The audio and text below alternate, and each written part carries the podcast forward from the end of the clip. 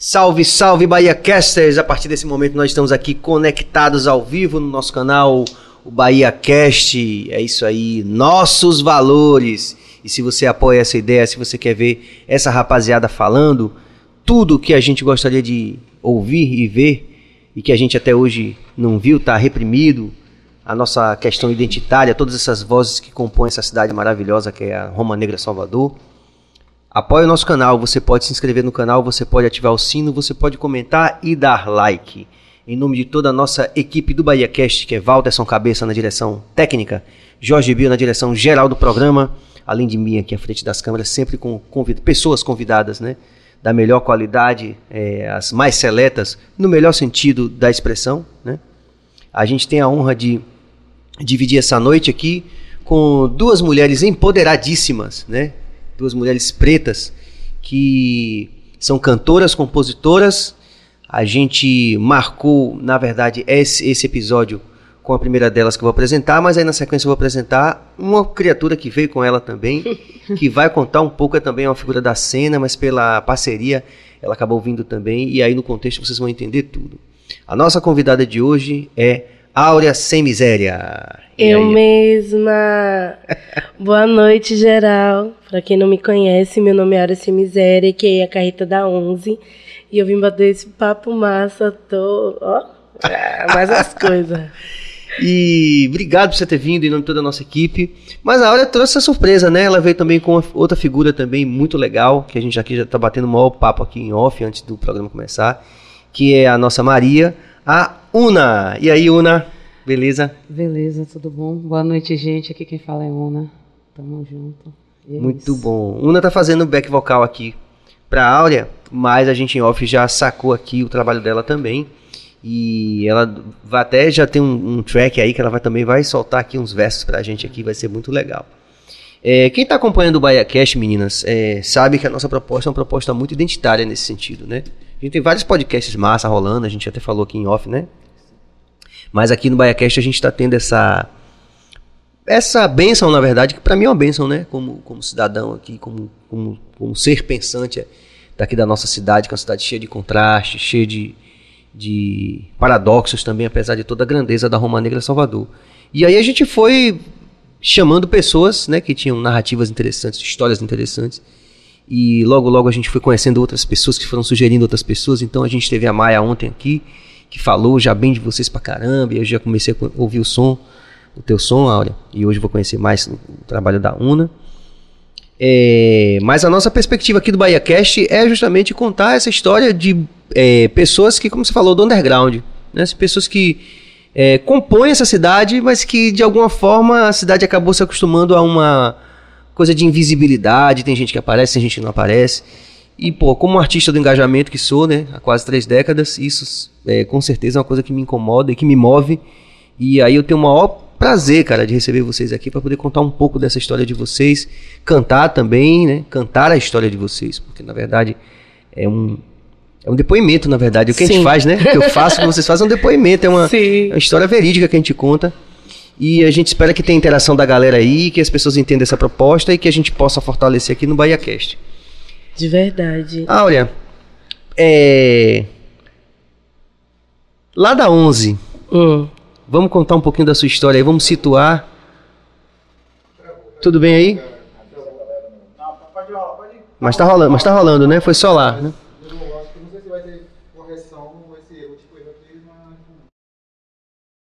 Não sei se a gente está ao vivo ainda. Tá, Bill? Tá rolando ao vivo? Deixa eu ver se Cavas consegue.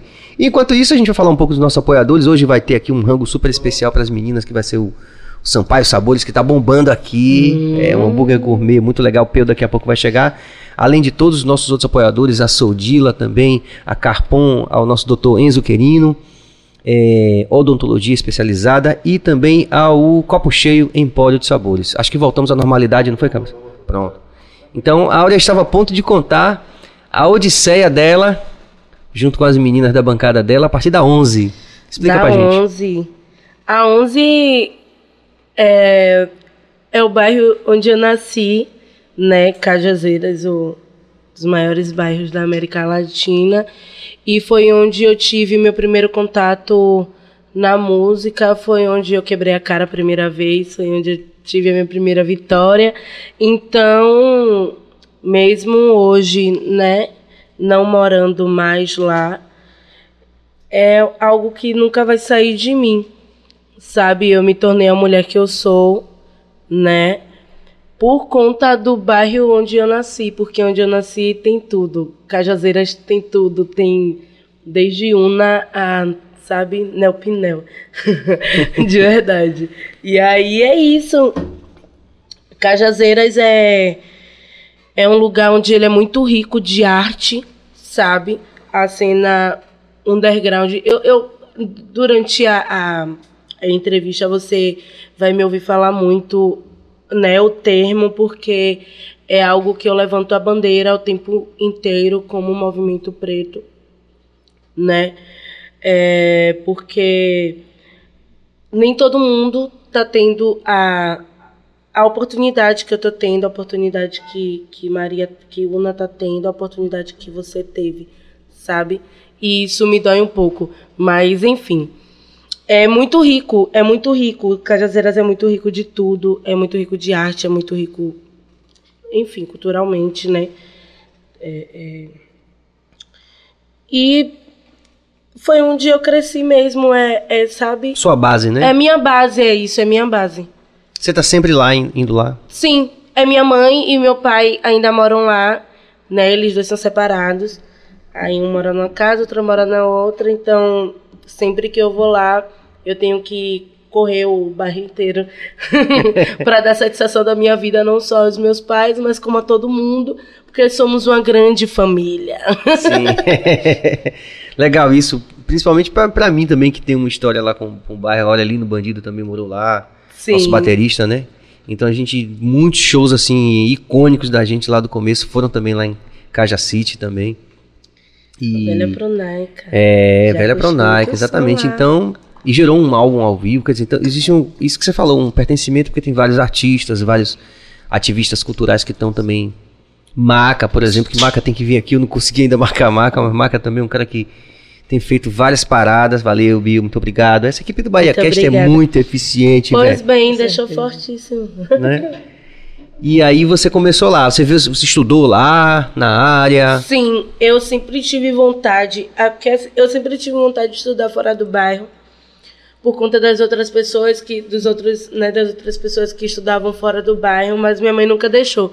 Então eu sempre estudei nas melhores escolas de Cajazeiras. Eu tenho muito orgulho de falar que eu estudei no Mora Guimarães, que é o colégio na frente do, do da Pronaica. Estudei no Evolução, que é um colégio particular, onde. Não, não foi lá que a gente se conheceu. É. Foi antes. O negócio é. é Mas vocês se batiam lá, né?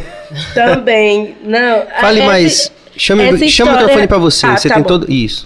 Essa história ainda vai chegar à tona, a história do, do, Evolução. E podcast é massa, porque a gente pode contar um pedaço agora, depois e aí de... depois volta. Sim. E tá tudo sim, certo. Eu gosto disso. É, estudei no Leonor Calmon, que foi onde eu tive o maior contato, assim, eu acho que com a arte, sabe? Eu entrei no, no Leonor, eu, eu já gostava muito de cantar, né? E, só que quando eu cheguei lá, eu, eu, eu fui bombardeada por um universo totalmente diferente. Eu estava na igreja ainda, sabe? Qual, qual igreja? Eu, eu frequentava a Assembleia de Deus, eu sou batizada e, e tudo mais. Só que aí, enfim, com o tempo eu vou contar também. É, mas aí, tipo, quando eu cheguei lá, eu, eu dei de cara com uma diversidade de pessoas que não tinha mais tamanho, sabe? Então eu conheci ator, eu conheci cantor, eu conheci multi-instrumentista. É, uma galera muito, muito, muito aberta, assim, enfim. E aí eu comecei a. Inclusive, me desvirtuei também no Leono Calmon, perdi Diana, de todos os alunos, menos eu, pois ficava cantando no corredor ao invés de estudar. Mas não façam isso, crianças, pelo amor de Deus. É, e aí é isso. É, Seu contato com, com a música começou lá, na escola? Não, meu contato com a música começou quando eu era pequena. Porque, assim, a, é, falando de refer... eu, eu detesto falar sobre referência, né? Mas falando sobre referência, quando me perguntam, eu sempre digo que é a minha mãe, porque a minha mãe, ela tem uma voz maravilhosa, só que é a mesma coisa que eu, a gente não consegue controlar. Aí Maria tá, tá me ajudando, entendeu? Até hoje. É, desde o primeiro Sua mãe ano- canta também? Minha mãe canta maravilhosamente bem, inclusive se ela estiver assistindo, um beijo pra senhora. Eu te amo, vamos vencer. E ela canta maravilhosamente bem e eu sempre a ouvi cantar, sabe, na igreja e tal. Eu comecei, eu cresci ouvindo ela e as outras pessoas na igreja cantando. Quando eu abri a boca e comecei a me, me interessar por música, foi ainda na igreja. É, como eu sempre fui grandona, né? Eu sempre fui muito, enfim, muito alta, gorda e tudo mais. As pessoas meio que trocavam a bola, porque assim, eu tenho uma voz muito grave. E aí juntava o grave da minha voz com o meu tamanho. As pessoas, sei lá, eu tinha sete, as pessoas achavam que eu tinha doze Sim. tá ligado? Então começaram a me dar responsabilidades desde cedo. Responsabilidades que talvez uma pessoa com a minha idade hoje não deveria ter. Entendeu? De cuidar de coisas dentro da, do, do templo, sabe? E Tipo então, o quê? Não, tipo, é, a gente tem a, a Assembleia de Deus tem a cultura de reger mesmo não não sabendo técnica, né? A gente tem essa cultura de reger, então eu com mais ou menos 10 anos eu já regi o grupo das crianças. E aí com 12 eu passei para o grupo dos adolescentes porque eu era muito grande. E aí no ano seguinte, com 13, eu passei a reger o grupo dos adolescentes e ser vice-líder. Aí com 14 já me jogaram pro grupo dos jovens. E com 15, que foi o ano que eu falei, ó, pra mim não já tá dando mais, pra mim não dá mais, eu vou me picar. Eu já tava no grupo dos jovens eh, regendo também e, e ajudando na, na coordenação. Então as pessoas, elas, elas confundiram muito, acho que também foi por isso que eu. uma hora ia chegar, tá ligado? Uma hora eu ia ter que me desvirtuar, ia ter que conhecer o mundo de uma outra forma. Mas é dessa forma que aconteceu, foi meio que um baque pra mim, porque Você era é, muito jovem. Eu era muito jovem. As pessoas elas é, diziam que eu era muito infantil. Só que aí mãe ia pegar e falava, não, ela tem 10 anos, ela tem que correr depois do culto. Sabe? Ela tem que, ela precisa correr, ela precisa, enfim, brincar. Fazer é tudo que uma criança de 10 anos faz, né? tá ligado? E aí é, eu fiquei esse tempo esse tempo todo, né, na igreja, só que eu sempre tive um gosto musical diferente. E tinha muita música na igreja. Não, então. muita música, muita música, muito rock, muito Muito tudo. Muito tudo, muito tudo, muito tudo mesmo. Então, eu sempre cantei, cantei muito, muito, muito, muito, muito. Eu, eu, eu era solista. É, eu era solista. Teve uma vez, inclusive, que foi muito engraçado isso. E tinha uma música super alta que aí a, a, a Juliette ela pediu pra eu, eu fazer o solo. E aí era uma música muito, muito alta que eu nem me atrevo a, a, a tentar. Senão Maria me dá um murro aqui. Mas era uma música, caramba, aí eu errei. Eu errei e corri pra dentro do banheiro. A igreja não era enorme, sabe? Aí a- a- eu corri pra dentro do banheiro e comecei a chorar de nervoso. Comecei a chorar, chorar, chorar. Era muita chorar. responsabilidade. Era muita responsabilidade, eu era muito nova. E aí minha mãe me prensou na parede assim, você quis isso, então você vai ter que fazer. Tipo, da forma que ela faz, bem calma, né? Você tá me vendo aqui, imagine a minha mãe. De uma forma muito calma. Ela, não, você começou, agora você vai ter que terminar. Então vá lá, porque tem outra parte da música pra você cantar. E aí eu tive que engolir o choro e ir. E foi assim que eu, eu vivi a minha vida até hoje, sabe? Eu não posso parar de jeito nenhum. Aí, Então, de qualquer né? forma, ficou essa, esse- essa direção de ser, né? Sim. Aguerrida, ser. Sim. Hum. Eu, eu tive adolescência, tive depois saí da igreja, mas tudo bem. Me diz uma coisa. é, você lembra dos cânticos? O que, é que você cantava? Canta uma coisa que você gostava de cantar. Porque, fora a questão da gente, sei lá, acreditar mais ou menos, mas tem a beleza da música, da, a poesia da música, né? Aham. Tem até um autor que fala assim que, na verdade, a, a Bíblia convenceu todo mundo, não tanto pelo teu, mas pela poesia, que às vezes ela coloca as coisas, né? Coloca os, os ensinamentos ali, mas de uma forma muito poética, né? Aham. Então essa poesia não deixa de ter, eu como artista mesmo não sendo da igreja, mas eu consegui apreciar essa poesia. Tem uma coisa que você gosta? Cante um pedacinho. Nossa, eu, eu sempre gostei muito dos hinos da harpa. Inclusive, às vezes eu acordo de manhã. Aí eu tô feliz, eu canto o hino da harpa. Como é? triste. Cante um aí, vá. Ai, é. Que você gosta? Gosta mesmo assim. Porque ele vive, posso crer no amanhã. Porque ele vive, temor não há.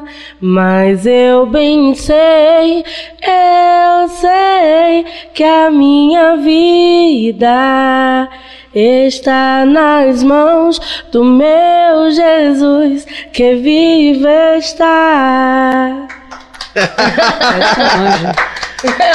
Linda a sua voz. Esse anjo. Muito legal. Porque tem um cara, por exemplo, que ele é uma referência muito próxima de Cine, que é. Como é o nome dele, rapaz? Cine gravou várias coisas dele. É. O Rio Jordão eu atravessarei. Para as terras onde os anjos estão. Que é um louvor muito conhecido, né? Sim. Ah, daqui a pouco. Daqui a pouco eu vou lembrar. É, Daqui a pouco o nosso enciclopédia, Prince Adamo, ele vai falar aqui no chat, com certeza.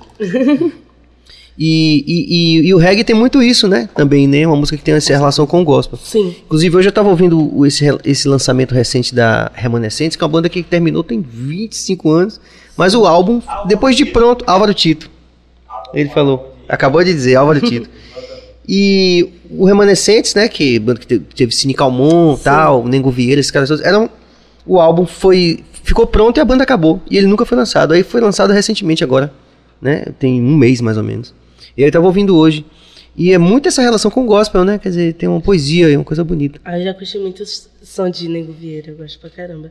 E Porque é- ele, ele entrou nessa coisa de somente cantar o gospel mesmo. Sim, sim. E é muito bonito, é muito bonito. Eu, eu digo que a minha aproximação com Deus, ela, ela nunca acabou, sabe? A minha fé, ela nunca se cessou, ela nunca vai cessar. Até porque muita coisa, ela só acontece quando eu oro, sabe? Quando eu converso com Deus. Eu, eu sou muito de conversar com Deus. Às vezes Lupe e às vezes Deus. Com certeza. Ingrid Araújo, olha. Ingrid Araújo, carretona linda sem miséria. É minha. Obrigado, Ingrid, pela interação. Pedro Mário também está perfeita de linda sem miséria. Ele tá aqui. Janaína Santos, ó, Jana, é um- é uma, uma, gratidão eterna, Jana, né, por esse- esses contatos, essas, Ah, essas não, conexões. Jana é maravilhosa. É muito, muito fofa, eu gosto muito dela. Obrigado, Jana. Um A Áurea tem super talento. Volte, por favor, Cabas. É, super talento, energia incrível e uma verdade encantadora. Muito bom. E Luiz Robin, Robin, sem miséria perfeita. Muito bom. Sista Kátia, Kátia carreta! Essa carreta aí, com, como é que... Ai, carreta é porque é isso. É porque eu sou grande. E aí. Tem um jeito também de... É, é, minha mãe parecia um sargento. É, todo mundo dizia que minha mãe parecia um sargento. Que minha... Agora ela é muito mais fofa. Porque antes, pai, ela era. Tá ligado? E, e disciplina, sou né? É. Total, né? E hoje sou eu. Aí a galera me chama de carreta porque eu sou muito grande, porque eu falo grosso e faço barraco na hora que eu tenho que fazer. Eu defendo meus direitos somente, só me defendo. E aí você ficou na Assembleia até 15 anos de idade? Até os 15 anos de idade. Quando eu completei 15 anos, surgiram várias outras né, demandas, assim, vários outros BOs, e aí eu acabei me afastando. Tipo, Tipo, desentendimento com algumas pessoas e principalmente com o líder, né? É, o tratamento é porque assim. eu era- lembre de falar aqui na frente do... Tá. bota- eu era eu era muito apegada ao antigo líder. E aí quando esse entrou, ele tinha um outro regime. Desculpa. Então, Tranquilo. é, eu acho que é a primeira vez que eu tô falando sobre isso. Fica à vontade. Então, quando é, a gente começou a conviver com ele, sabe, a gente sentiu que era uma parada meio de meio diferente. E aí eu, ó, vou me sair. E também adolescente, é paixonite. E aí eu, ai, me desesperancei, piriri pororó. Também teve alguns casos de, tipo, me julgarem, porque assim, antes de eu, antes de eu me afastar totalmente, é, eu já conhecia o. Eu, eu já saí da igreja conhecendo o rap. Então, a minha mãe, ela sempre foi um sargentão, ela sempre foi bem durona, mas ela sempre entendeu o meu lado das coisas. Tipo, eu tenho 15 anos, velho, então eu preciso viver. No limite, mas eu preciso viver, sabe? Porque nem tudo é, tudo lhe é lícito, mas nem tudo lhe convém, não é isso? Que tem na Bíblia. Então, ela, ela seguia muito isso.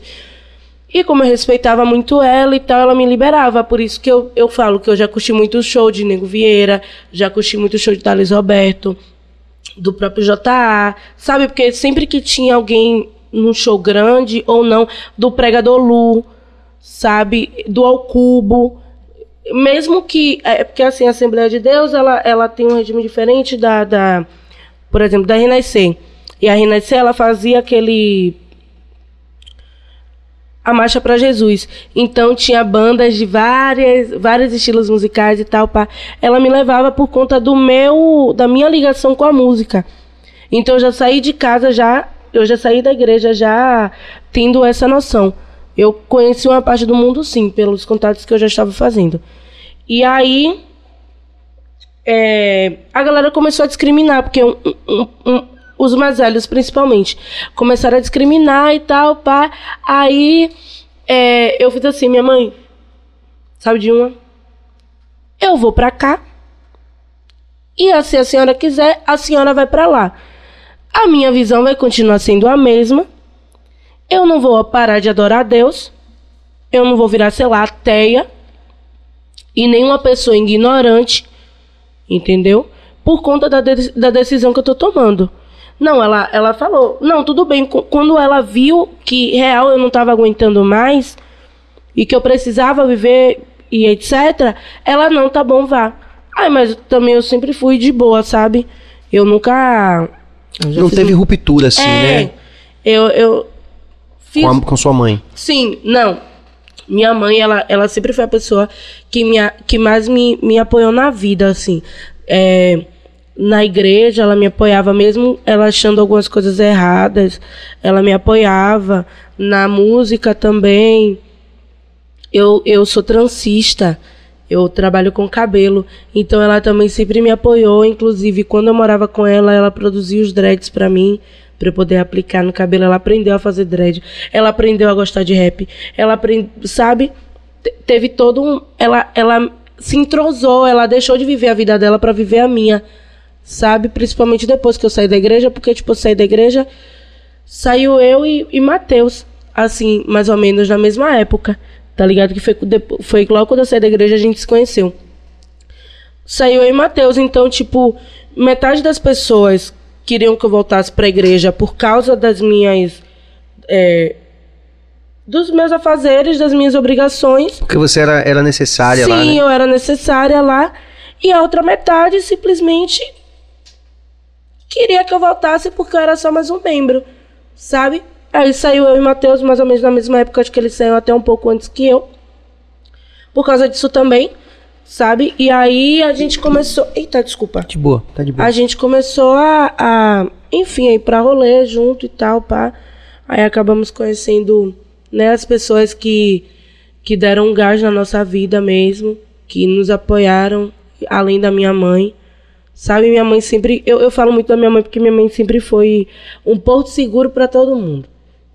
A essa altura já é evidente isso, né? Que tem um amor aí, né? Incondicional. É, incondicional. É. Tipo, minha mãe, ela, ela sempre foi um porto seguro para todo mundo. Para mim, para os meus amigos, tipo, tem, Maria tá com problema em casa, eu vamos para casa de Áurea. A, é, Audi tá com problema em casa, vamos para casa de Áurea. Matheus tá com problema em casa, vamos para casa de Áurea sabe? Todo mundo sempre se reuniu lá. Todo mundo, sabe? Seja nos momentos bons ou nos momentos ruins. E aí minha mãe, tipo, minha mãe acolheu. Minha mãe, eu, eu pronto, eu falo dessa minha, quando eu falei dessa minha irmã de consideração. Sim. Ela tava com problema em casa e eu falei, manhã, Débora vai passar um tempo aqui. Ela, ok.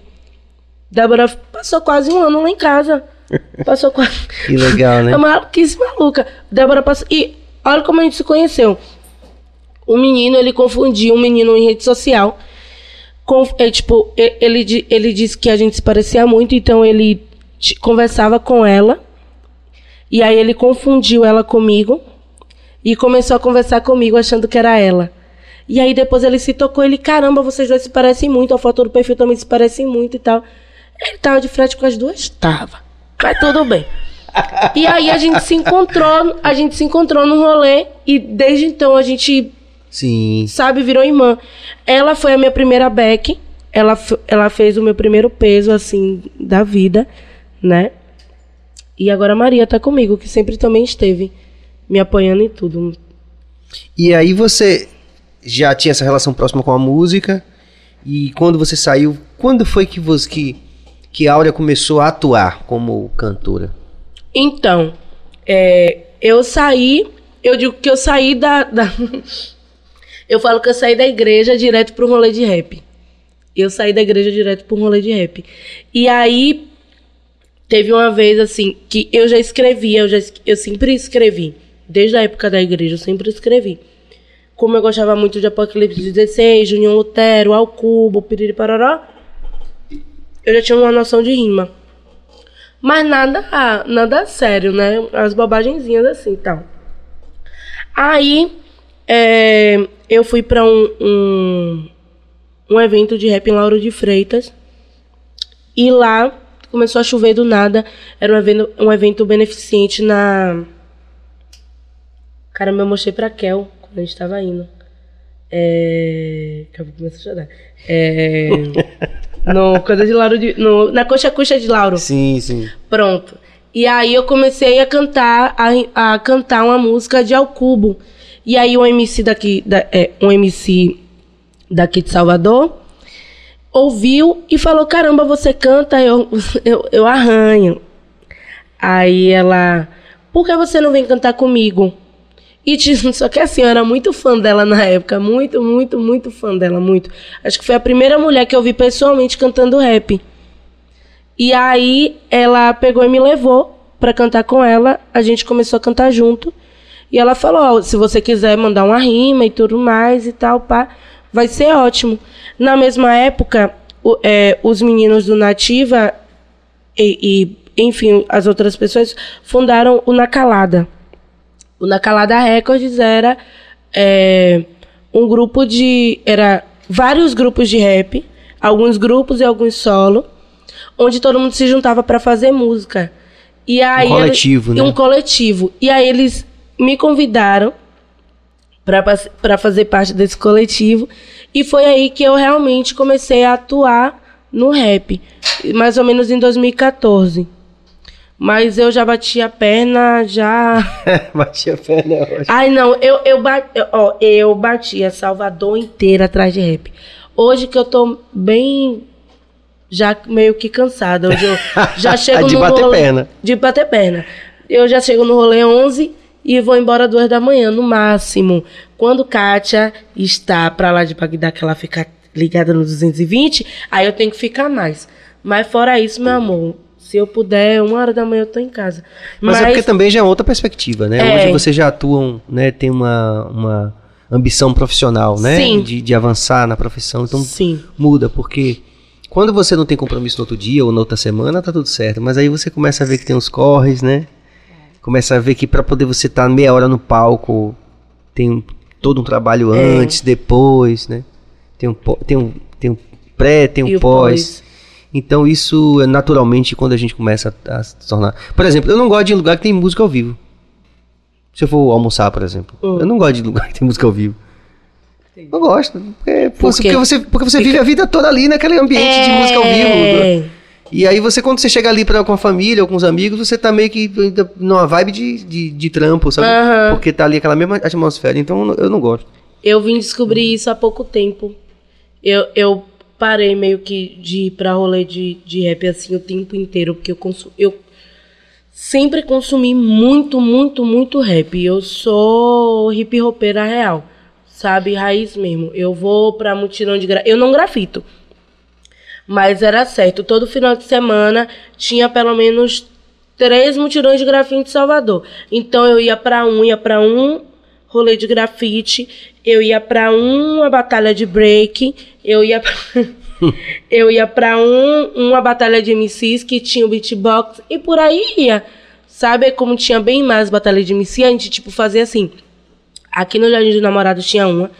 A, aí, Ah, sim, esse daqui era bem. Era sim. bem. Aí no famoso tinha cidade, outra. né? No Tarrafas tinha outra. No Campo da Pólvora tinha o Vira-Lata. E, sei lá, no Pelourinho tinha o terceiro round. Então eu batia todos esses. Sem um centavo no bolso, pai. Sem um centavo. No máximo 10 reais pra comprar um vinho. Que aí eu comecei a beber escondido Aquele, São, da minha aquele mãe. Dom Jorge, São, é? São Jorge, aquele garrafão. Jorge. ju- Fazia inteira com a galera. O velho Já São salvou Jorge. muito, muito, muito, muita Muito batalha de rolê. MC, né? Mas me diga uma coisa. É, daquela época que você, que você começou, né? Pra hoje, assim, eu queria ouvir é, Una também. Era, o, o, rap era originalmente do mesmo jeito que o reggae, né? Eu já falei isso aqui com alguém. Era um ambiente muito machista no começo, assim. Do momento que vocês começaram a atuar profissionalmente, ou começaram a fazer esse bate-perna aí, pra hoje, já tá bem mais democrático, né? As meninas estão tomando a cena também, né? Não tá? Qual a... Sim e não, né? Eu, eu sou muito aberta quando eu falo isso, sobre isso, porque é, é, é barril quando... Porque assim, quando eu comecei a cantar, eu vou ser bem sincera, tinha essa MC que eu era muito fã e mais umas outras três MCs, sabe? Contadas, contadas. E aí eu comecei a cantar com essa MC, com Mirapotira, só que as demandas da vida. É porque assim, é, é- a, a vida útil da música da mulher, querendo ou não, ela tem um. Ela é bem menor do que a do homem. Sabe, a carreira. Eu, eu acho que ela é bem melhor do que bem menor do que a do homem. Justamente por causa das demandas da vida Sim. sabe? Então, teve uma hora, quando eu comecei a cantar, que não tinha nenhuma, só tinha eu. Eu e mais duas, sabe? Então a gente começou a, a bater na tecla. Não, tem que ter, tem que ter, tem que ter mulher, tem que ter mulher. E vamos de. Aí, Sista Kátia, que era pra, inclusive, ela tá aqui. Se você estiver assistindo, minha amiga, um beijo pra você, eu te amo muito, nós te amamos muito. Ela sempre recru... ela é uma mulher do grafite, que ela é produtora e ela é style e a mulher é o hip hop todo, sabe? Ela já ajudou muita mulher, inclusive eu e, e, e Maria, né? É, então ela recrutava, eita, ela recu- recrutava, Recrutava. mesmo várias mulheres e dava oficina. Eu já participei, acho que de duas oficinas com Cista, com, com, com Kátia, que foi a do Rimamina e que foi a do Ceifa das Pretas, porque eu já fazendo rap, eu ia pra lá pra poder apoiar as outras meninas.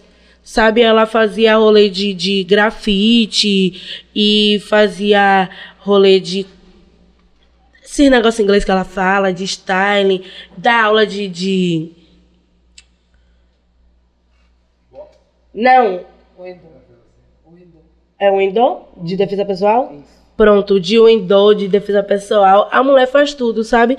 E então, ela doou a vida dela. Ela é uma das pessoas que ela doou a vida dela pra a cena hip hop. A mulher ela vive desde desde bem nova, porque ela vem da cultura punk, né, e etc. Então, é, a gente, ela, né, e mais as outras pessoas recrutaram várias mulheres. E aí foi que foi surgindo mais e mais e mais.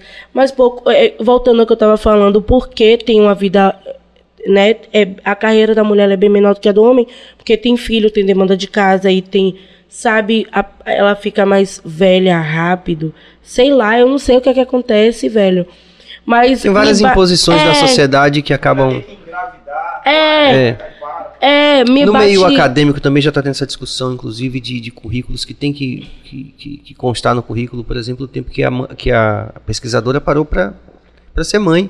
Porque é, é um, um impacto né, é muito grande sobre a mulher e, e, e aí fica, elas ficam em desvantagem muitas vezes. né? Sim.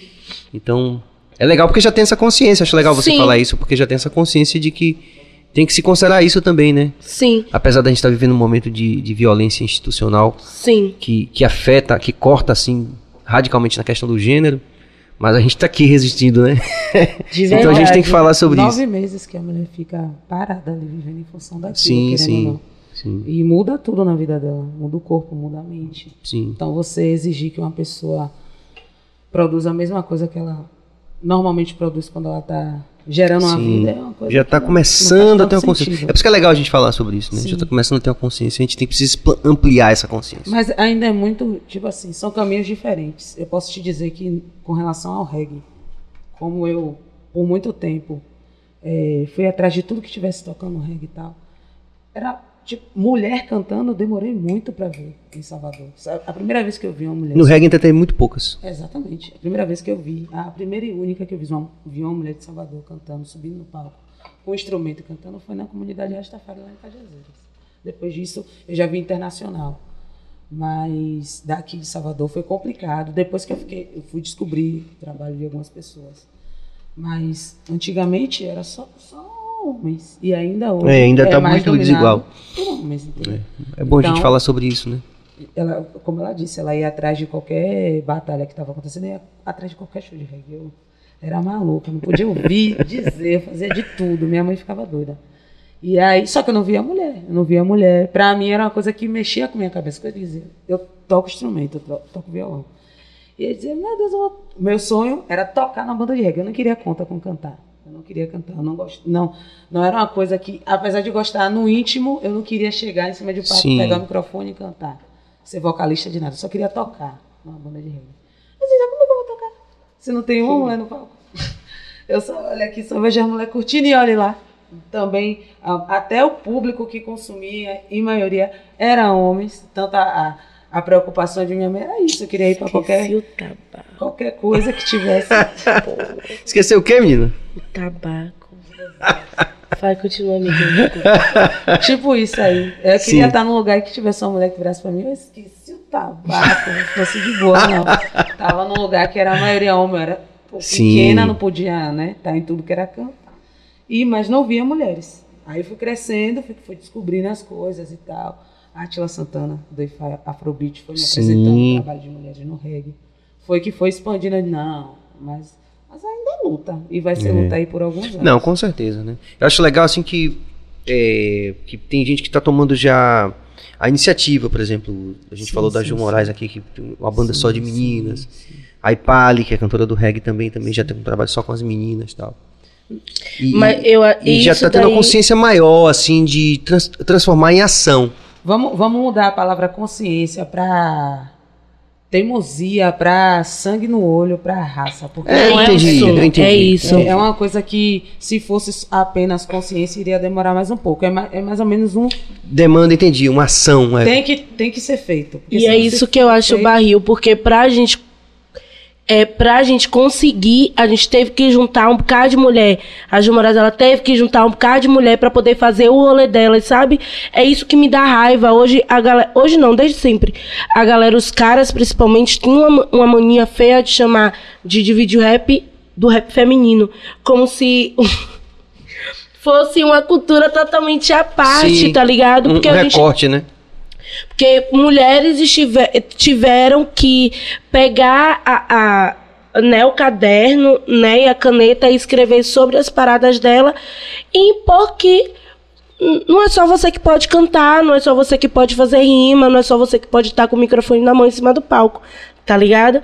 E aí criou essa, essa barreira onde é, eu acho infeliz. Eu não vou mentir. Eu tô aqui cantando rap. Eu subo e desço atrás de rap. Se o rap feminino existe, vamos lá. Tá ligado? Mas que é desnecessário você. Então a gente. A gente fala sempre. Se existe rap feminino, então o rap masculino também tem, né? Então vamos lá. É rap masculino e rap feminino, é futebol? Caramba, não é. Não é. E mesmo assim eu também acho feio esse negócio. Tudo isso. Muito legal. Mas é por isso que eu- o, o, o Mas podcast. você me explicou porque tem. O podcast é uma linguagem muito massa por causa disso, porque a gente fala coisas assim que não estão no script, sacou? Sim, a gente sim. quer justamente essas narrativas aí. O Porque... que, o que a gente estava falando antes, quando você falou sobre a gente já ter, a gente está começando e mesmo assim já tem muito tempo do que se estava fazendo. Esse muito tempo também é por a gente ser mulher. Não tem- pode parecer besteira, mas não é. Porque muitos eh, homens que estão agora já atuando em situação de. Tipo assim, já está trabalhando muito, já está fazendo. A vida já está caminhando, tem muito pouco tempo. Às vezes é uma pessoa que começou tem ah, uns dois anos, um ano, é uma coisa mais. Não começou com aquela onda de, pô, música é o que eu tenho que fazer para minha vida. Às vezes começou como um hobby, como uma coisa. Eu tenho certeza aqui, que tanto eu quanto ela, eu posso te dizer aqui, que é o que eu, é o que eu só. É a única coisa que eu sei fazer durante toda a minha vida. Eu não tenho outra. Se eu sou desembolada, eu, com fome eu não vou ficar, sem dinheiro eu não vou ficar. Mas te dizer que eu tenho uma outra aptidão, uma coisa forte, não. Eu sei abrir um caderno, escrever uma letra de uma música, sei chegar, tan- cantar, sei tocar. É músico o dia inteiro. Então eu não tenho tantas coisas para poder, sabe, tantas coisas que possam me sustentar, me fazer feliz também como pessoa. E às vezes você olhar para um cara que eu sei que ele tá fazendo nada contra, todo mundo pode ter seu hobby, mas eu sei que para ele ele é uma diversão. Se der, deu, se não é. der, não deu. E ele já tá deslanchando e eu por ser mulher, eu tô há não sei quantos anos tendo que te provar. Se eu digo você tocar um instrumento, tem alguém para me dizer toque, então toque aquela música. Ah, você sabe mesmo? Toque fulano, cicrano e beltrano, então, então eu quero nesse acorde aqui, eu quero essa chave aqui. Eu quero você não vê fazendo isso com o homem, entendeu? É uma coisa chata, porque já foi falado há muito tempo, mas eu tô tendo aqui que te Não, mas eu acho, eu acho que é fundamental. Eu, inclusive, é, parte da minha experiência profissional com, com acessibilidade hoje, eu, eu, eu faço acessibilidade para obras audiovisuais. E vocês estão falando, eu estou me lembrando do relato de meninas é, do Rumpilés, aqui pertinho da gente, né? Sim. Teve o Festival Rumpilés agora e a gente tem uma parte assim do- do- dos episódios que é, é justamente essa, essa discussão. Não é não é demais a gente falar, não é a gente tem que falar nessas coisas. Então você vê as meninas falando justamente isso, percussionistas, né? Que são raiz as meninas que começaram lá no porra, a única percussionista mulher do Olodum, Uhum. Tipo assim, sacou? Aí a galera ficava nessa, pô, mas será que essa menina toca mesmo? Sabe? Então, é, eu tô muito, assim, individualmente sempre focado nessas discussões, porque, naturalmente, por, pelo reggae ser uma música engajada, a gente sempre tá pensando nessas coisas, né? A gente tá pensando que, pô, mas a nossa sociedade ela é desigual, mas como? Mas, pô, mas não tem só a questão da cor da pele, aí você descobre gênero, aí descobre orientação sexual, aí você descobre. Eu tenho falado isso constantemente ao longo desses anos, né? Sempre que me convidam, eu estou sempre falando. E acho que o BahiaCast tem uma competência natural para poder a gente. E uma moral, acho que com vocês, de, de, Ah, de receber vocês aqui vocês falarem, eh, confiarem na gente, vocês Sim. abrirem o coração e falar dessas paradas, sacou? Porque eu acho que isso tem a ver com um, um legado que a gente tem de, de, de engajamento, né? Não só na cidade, né? Mas a partir dessa cidade. Que a gente começa a ver que tem várias outras coisas. Pô, mas tem também, mas tem, a PC, tem os PCDs também, tem as pessoas com deficiência que também. E aí você começa a, porra, velho, tem esse, tem isso, e você consegue enxergar as conexões. Então, Sim. é importante mesmo assim, e vocês têm que, assim, pensem nisso daqui como a casa de vocês, porque é aqui que a gente realmente vai dar um troco que, que, a, que a mídia tradicional não quer que a gente dê quando a gente fala. Sim, eu também já claro. sofri censura, eu eu já contei aqui, inclusive dando risada, eu sofri censura em meios de comunicação também tradicionais, Sim. discriminação também, já contei uma história da gente na Folha de São Paulo. Então, pô, de coração aberto aqui, a gente tá, eu tô aqui para aprender e quero mesmo que vocês digam tudo que vocês quiserem dizer. Não. Tudo. É, tipo, é, eu, eu queria isso, chegar aqui com um papo diferente. Quando você me perguntasse alguma coisa, dizer. Não, mas Não, então- eu não sinto mais tanta diferença. Eu, eu, não, eu não vejo mais como. Isso já não é algo que atrapalhe mais. Mas. não- Ainda. Ainda não posso te dizer. Não, Apesar de que teve um. uma- Teve uma melhora. não, quase saí na mão com o contratante. A 2019, porque foi o último ano que a gente viveu, né? 2019. eu quase sair na mão. Tive que sair, quase sair na mão com o contratante, porque assim. Ele tava montando um festival. Festival de rap lá de Salvador. Onde tinham 30 atrações ao todo. E três. ti- Tipo, tinham cinco atrações. Seis, vamos lá, seis. Esporadicamente falando. Hum. Seis atrações soteropolitanas. E uma mulher. Assim, de 30, uma mulher. Sudestina. Tá ligado? E aí, eu vendo isso, depois de tudo que eu passei, de ameaça de morte, de, de gente querendo me bater no meio da rua, sabe? de ter que sair na mão mesmo contratante para poder pagar, para poder contratar. Entendeu? Porque quem, quem leva massa do rap de Salvador, eh, você pode perguntar para qualquer pessoa. Sou eu e, um- e mais um bocado de cabeça aí. Mas sem miséria tá tá, no todo meio. dia ali É, fazendo a parada, independente dos nomes grandes até de Sim. fora, pá. Sim. É, de Salvador, Salvador mesmo. Sabe? E aí começaram a questionar. As, pe- as pessoas começaram a questionar nos comentários, porque todo mundo cresceu o olho no, no festival, porque era um festival realmente grande, havia vários artistas fodas, né, pra, pra poder cantar aqui e tal. Aí, de boa. Começaram a mencionar, cadê essa miséria, cadê essa miséria, cadê essa miséria? E eu, pô, eu odeio que me marque comentário, velho, com esses bagulho de. Sabe? Eu, porque na hora. Na hora eu achei que era negócio de quem for mais votado vai cantar. Sim. Eu já fui promotor, pelo amor de Deus. Eu detesto esse negócio. Sabe? Quer me encontrar? Pô, pague meu dinheiro que eu vou e canto. Sabe? Eu já passei muito por essa parada e é muita humilhação. Entendeu? E aí eu já tava ficando puta. Aí quando eu fui olhar, o pessoal tava questionando porque não tinha mulher. Aí eles colocaram uma foto de uma de uma de um artista, né? Depois, vocês querem fulana de tal, fulana de tal, enfim, da forma que ela gosta de se vestir lá, tá ligado? E aí todo mundo começou a, tipo, ninguém quer, a gente quer sem miséria, gente. Cadê Porra. sem miséria? e aí o, o produtor, que depois que eu vim saber, o produtor era um brother, ligou pra mim, velho, a gente quer fazer uma reunião. Aí Kátia, que não tinha nada a ver no rolê, sabe, se meteu no meio. É, Janaína, que foi uma mulher muito citada também lá. Aí, cadê, cadê, cadê, cadê? Aí ele, véi, a galera tá te pedindo muito e tal, a gente quer fazer reunião com você, e piriri pororó, pai, eu suave, véi, bora. Eu, bora, vai pagar Mas, tipo, trans- já, porra. Ah, é, eu já tava já Me cansada. pague meu cachê e já foi. É, aí foi eu, Kátia, Janaína, foi eu, Kátia e Janaína, pra poder ter essa conversa. Aí Kátia apresentou uma, uma possibilidade, ela sempre conta essa história, né? Ela, Kátia apresentou uma proposta, e eu e Janaína calado, tá calado, tava calado, Kátia tá lá, Kátia que resolve. Aí eu tô me observar, observar que o cara não, porque eu já peguei, porque todo mundo ficou me chamando de playboy, mas eu já peguei carona no buzu. Eu já tive que pegar carona no buzu de tal lugar, tal lugar. Aí eu, ah, que massa, porque seu carro quebrou, né, pai? Mas de boa. Aí toma ele falar, toma ele encher linguiça, toma ele encher linguiça, e nada de falar de valores. Cheguei em casa, a gente acertou que a gente ia fazer meia hora de show. Eu ia fazer meia hora e Janaína ia fazer meia hora. Cheguei em casa, aí o pai, vem cá, você não falou nada sobre valores, não. Não, rapaz, que de boa, porque a gente vai te dar a ajuda de custo de 150 reais. Pai, eu comecei a berrar dentro de casa. Eu comecei a berrar desesperada. Tá ligado? Eu comecei a chorar. Eu, velho, pelo amor de Deus, eu não nasci pra isso, não, velho. Toda vez é um BO. Toda vez é um BO. Toda vez é um BO. Olhem.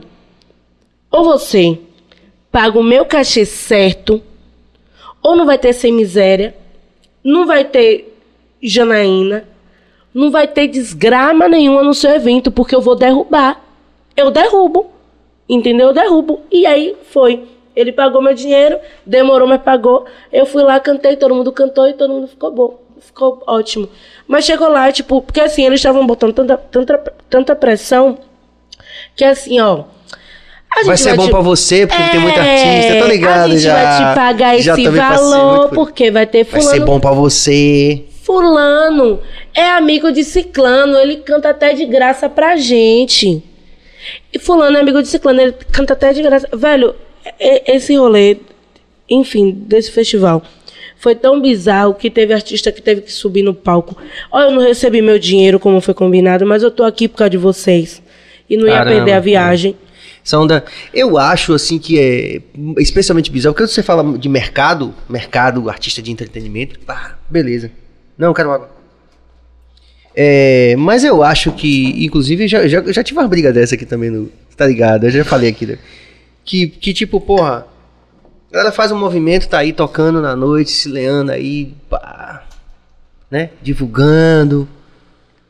E aí, quando chega o grande festival, o cara chama a galera pra fazer a base de público. Mas aí dá toda a condição pro artista. Aí a gente fala assim, bom, então, velho, que é aquele momento do foda-se, como você falou. Vai, então chama aí quem você quiser, que tô de boa Sabe? aqui, sabe?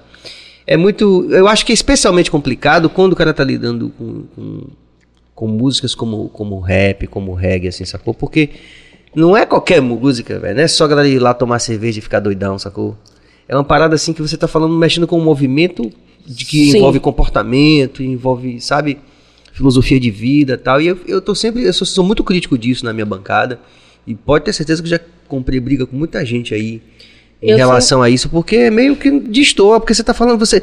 Aí o rap serve pra isso, pra poder encher de gente e o cara ganhar dinheiro. Não, velho, mas aquilo ali também tem uma cultura que tá é ali. isso. Sacou, velho? Peraí, vamos acertar aqui, vamos dar uma condição pelo menos digna. Ah, eu- Porque não é nem a questão. O dinheiro é importante pra caralho, mas não é só a questão do dinheiro, é a questão de você se sentir valorizado, e isso passa pelo dinheiro também, mas não é só o dinheiro. É bem mais gratificante quando você, mesmo que eu não recebesse dinheiro nenhum, sabe? Eu acho que só o público me pedir pra eu estar é Já é pra- um lance. É, já é um lance da hora, já é um lance de fuder pra mim. Desculpa, toda hora falo. Não, pode ficar tranquilo. Aqui é, É. massa, a gente pode falar fuder. Fuder, de fuder, foda-se, a gente pode falar tudo isso. É, fora Bolsonaro, inclusive. Por favor, não derrube Bolsonaro, senão eu vou atrás de você onde você estiver. E olha que eu vou. É, eu tava falando de quê?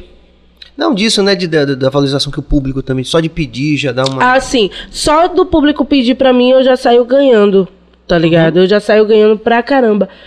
Só que assim, velho, eu, eu abri mão, eu tinha um sonho, entendeu? De trabalhar com odontologia. E tinha outro sonho de trabalhar com pedagogia. Então, antes é, de decidir que eu ia trabalhar com música, eu decidi a pedagogia. Antes da. da eu, entre a odontologia. Eu tentei odontologia. Comecei a fazer técnico, só que aí não coincidiu com a música. Eu parei. Aí comecei a meio que pesquisar e estudar pra pedagogia. Só que aí eu vi que ia tomar tanto meu tempo que eu falei, vem, eu gosto de pedagogia, eu quero fazer pedagogia um dia. Só que assim, a música realmente é minha paixão, velho. Foi o que, foi o que Una falou, né? Um chamado Sabe? muito forte, né, Una? É, minha mãe, ela toma conta de crianças. Minha mãe, ela toma conta de criança, há- acho que há mais de 15 anos. Sabe? É, há mais de 15 anos. E assim, ela toma, ela tem um. um- as crianças, ela te- tem, ela tem um negócio assim que é inexplicável. Eu acho que eu peguei esse gosto por, pelas crianças por causa dela, tá ligado? E aí a parada do ensino também. Eu aparento não sei, mas eu sou muito paciente com as coisas que outras não. Mas, Mas é um cuidar, eu acho que o que tem a ver isso é porque, É. é, como a gente tá falando, a, a- a música que, que, que vocês tocam, a música que eu toco, é uma música que ela vai além da curtição. é isso. É um cuidar. Sim. É. Então, é, na verdade, é o mesmo desejo de fazer algo que se completa no outro, né? É. Im- im- impactar positivamente a vida do outro. É isso. E aí eu peguei e falei assim. Aí eu, eu olhei pra mãe e falei assim, véi. Não há nada. Foi a mesma coisa que ela falou. Não há nada no mundo que eu faça melhor do que música. Então eu vou focar aqui. Eu vou ser a maior dura da família. Eu vou estar sem dinheiro o tempo todo. Entendeu? Provavelmente. Mas eu vou estar fazendo o que eu gosto. Eu prefiro fazer o que eu gosto e esperar aquilo virar ou, enfim, eu conseguir alguma coisa do que eu ser triste o tempo todo trabalhando de call center. Eu fui bem clara pra, com ela, tá ligado? Eu falei, eu vou fazer a minha música, eu vou trabalhar com isso. Aí é, aprendi a trançar cabelo, que foi a minha, minha renda né, atual. Os corres, né? É, Legal. É, eu, eu sou transista, mas também, hoje, é, eu ia cantar. Eu, eu lembro, velho, como se fosse hoje. É porque não tem muito tempo, mas parece que tem um. Sabe, uns 15 anos. Eu, eu ia pro, pros shows, eu não recebia cachê, eu levava é, brigadeiro de café ou de, de paçoca pra poder vender. Aí tinha dia que eu levava. E eu sempre inventava um nome. Aí tinha dia que eu levava o Sem Miséria Ice, que era o geladinho alcoólico. Aí eu fazia de vários, sabe? E eu chegava em casa eu, com a moeda, eu aqui, minha mãe, vamos comprar uma calabresa. Massa. Sabe? Vamos comprar um cuscuz pra poder comer. No dia do lançamento do meu EP do Roxo GG, veio gente até de Brasília pra poder assistir, tá ligado? Teve gente subindo tarrafas ali no Rio Vermelho, o, o 116 graus, né? Subindo 116 porque não tinha dinheiro pra pagar ingresso. Tinha de- pichador escalando, tá ligado? O bagulho, velho, pelo amor de Deus, cuidado, mas sobe, sobe pra ver, sobe pra ver. Sobe, sobe, sobe. E aí, tipo, quando, antes de sair de casa, o meu gás acabou.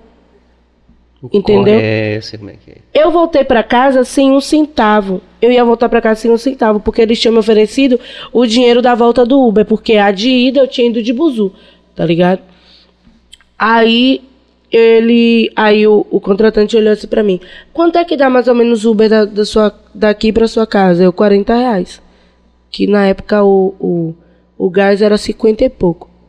Aí eu, 40 reais. Aí você me dá uma nota de 50, depois eu te dou o troco. Ele me deu a nota de 50. Aí eu pedi pro brother torar a porta do buzu. Todo mundo entrou. E a gente foi pra casa. Eu comprei meu gás. É... Aí fiz café pra todo mundo tomar. Bem-vindo à vida do artista Tá brasileiro. ligado? É, cara, legal, muito legal. Tá ligado? E tipo, E, foi uma. pô, legal você ter coragem de contar isso assim, né? Porque isso é. As pessoas precisam ter essa noção, Sim. cara, do que o artista brasileiro. Eu poderia contar umas duas dessas também que a gente passou, mais até. Mas Ah, eu não tenho um centavo no bolso, mas história pra caramba eu tenho pra contar e material pra caramba eu tenho pra apresentar. Eu falo isso sempre. Toda vez no aluguel, sim. E é por isso que o privilégio de você estar aqui é nosso. Vamos, vamos, vamos cantar uma música? Agora tá Vamos. na hora de cantar uma música, né? Bora, Cabas. Nosso Cabas, diretor técnico aqui, ele fica o tempo todo mexendo. Ontem ele, ele em pleno programa, ele, ele chegou aqui embaixo da mesa, pá, Eita. isso aqui. O Cara, é Eita. eficientíssimo, mas é sutil como um hipopótamo. Desembola. É o famoso desembolado. Bota, bota a Destemida, que eu e ela. É. É isso aí. Se você tá ligado no nosso canal, gente, agora ou a qualquer tempo, é, inscreva-se no canal, ative o sino, é, comente e dê like. As interações estão muito legais aqui, vários apoiadores também. Junte-se a nós no BaiaCast, porque essa ideia daqui não é só você se inscrever no canal, é você se inscrever um pouco na vida, né, como apoiador dessas pessoas que já passaram por aqui, estão passando e vão passar nomes realmente muito relevantes que fazem desse nosso lugar um lugar singular e plural. Vamos que vamos.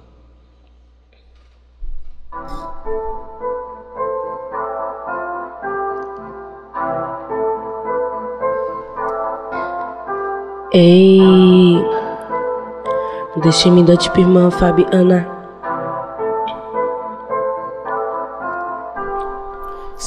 Vivo logo resisto. Eu Sou a prova de um ser vivo. Logo menos ser lendário. sou. A protagonista desse cenário. Não sou um personagem. Não. Ser tipo para pilantragem. Não. Escrevo versos difíceis. Sou a rainha de todos os timbres. Destemida, desprendida. Presas São almas estendidas. Deus é mina, eu sou mina. Meu toque como o de Midas. Deus tem me dado tanto, não sei como vou agradecer. E eu tenho desobedecido tanto, não sei se vou me arrepender. E imito tanto minha mãe, isso se o Black Mirror. Se eu acordo pouco tarde é porque não dormi nessa viagem. Me jogado na fez crer que eu tinha morrido. Mas renasceu, sorriu, me fez acordar e hoje vivo. Ei, hoje vivo. Hoje vivo. Mas renasceu, sorriu, me fez acordar e hoje vivo. Eu, Hoje vivo. hoje vivo. Mas renasceu, sorriu, me fez acordar e hoje sou. Destemida.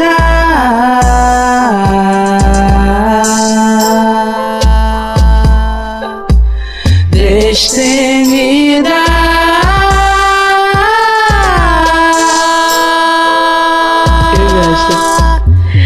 Destemida.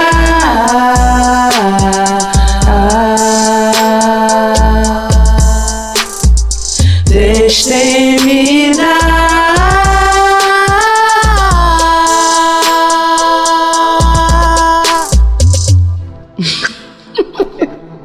Geral aí no estúdio aí. Uh! Bora aí, Cabas. Eu amo. Muito bom cantar no podcast. Legal. Foi e legal a cumplicidade de vocês, esse olhar aí, né? Essa, essa, essa troca aí, né? Não, é. Energia. A gente é o tempo todo assim, 24 Essa paixão é antiga. Essa paixão antiga, né? Essa paixão Antiguíssima. Tem interação aqui. Maria Alice de Carvalho Urpia, boa noite, BaiaCast. Sucesso sempre. Muito obrigado, Maria Alice. Cabas ele tá- ainda tá ajustando ali os delays e tal. Pronto. Não vai chegando. Vai chegando aqui. Bárbara Silva, sobrinha. Meu amor, beijo, meu amor. Minha mãe, mulher mais Ah, incrível. Minha mãe aí, Muito ó. bom. Ela Ah, que é chegada de Aldinha, né? Que você me falou. Ela deve estar Ah, agora perguntando, cadê a Aldinha? Tá. Muito bom, legal. É isso aí. Mas, cara, é isso que eu acho assim. Eu, ontem eu perguntei isso a Maia aqui, né? Uhum. Eu vejo uma quantidade absurda de artistas novos aí, com trabalho autoral aí, e chegando na cena, né? E modificando a cena, né? Assim, do- de quando eu comecei, assim, sentindo assim uma coisa que eu acho que é muito, Pra mim, individualmente, é uma coisa muito instigante, assim, muito. Eu sou entusiasta, acho tudo, pô, massa. E sou fã do- do- da coisa autoral, né?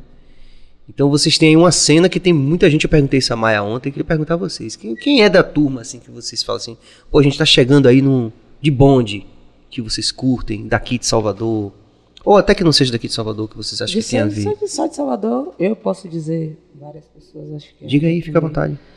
Ah, vou, vou, vou, vou, começar. Eu, Áurea. Eu, Una.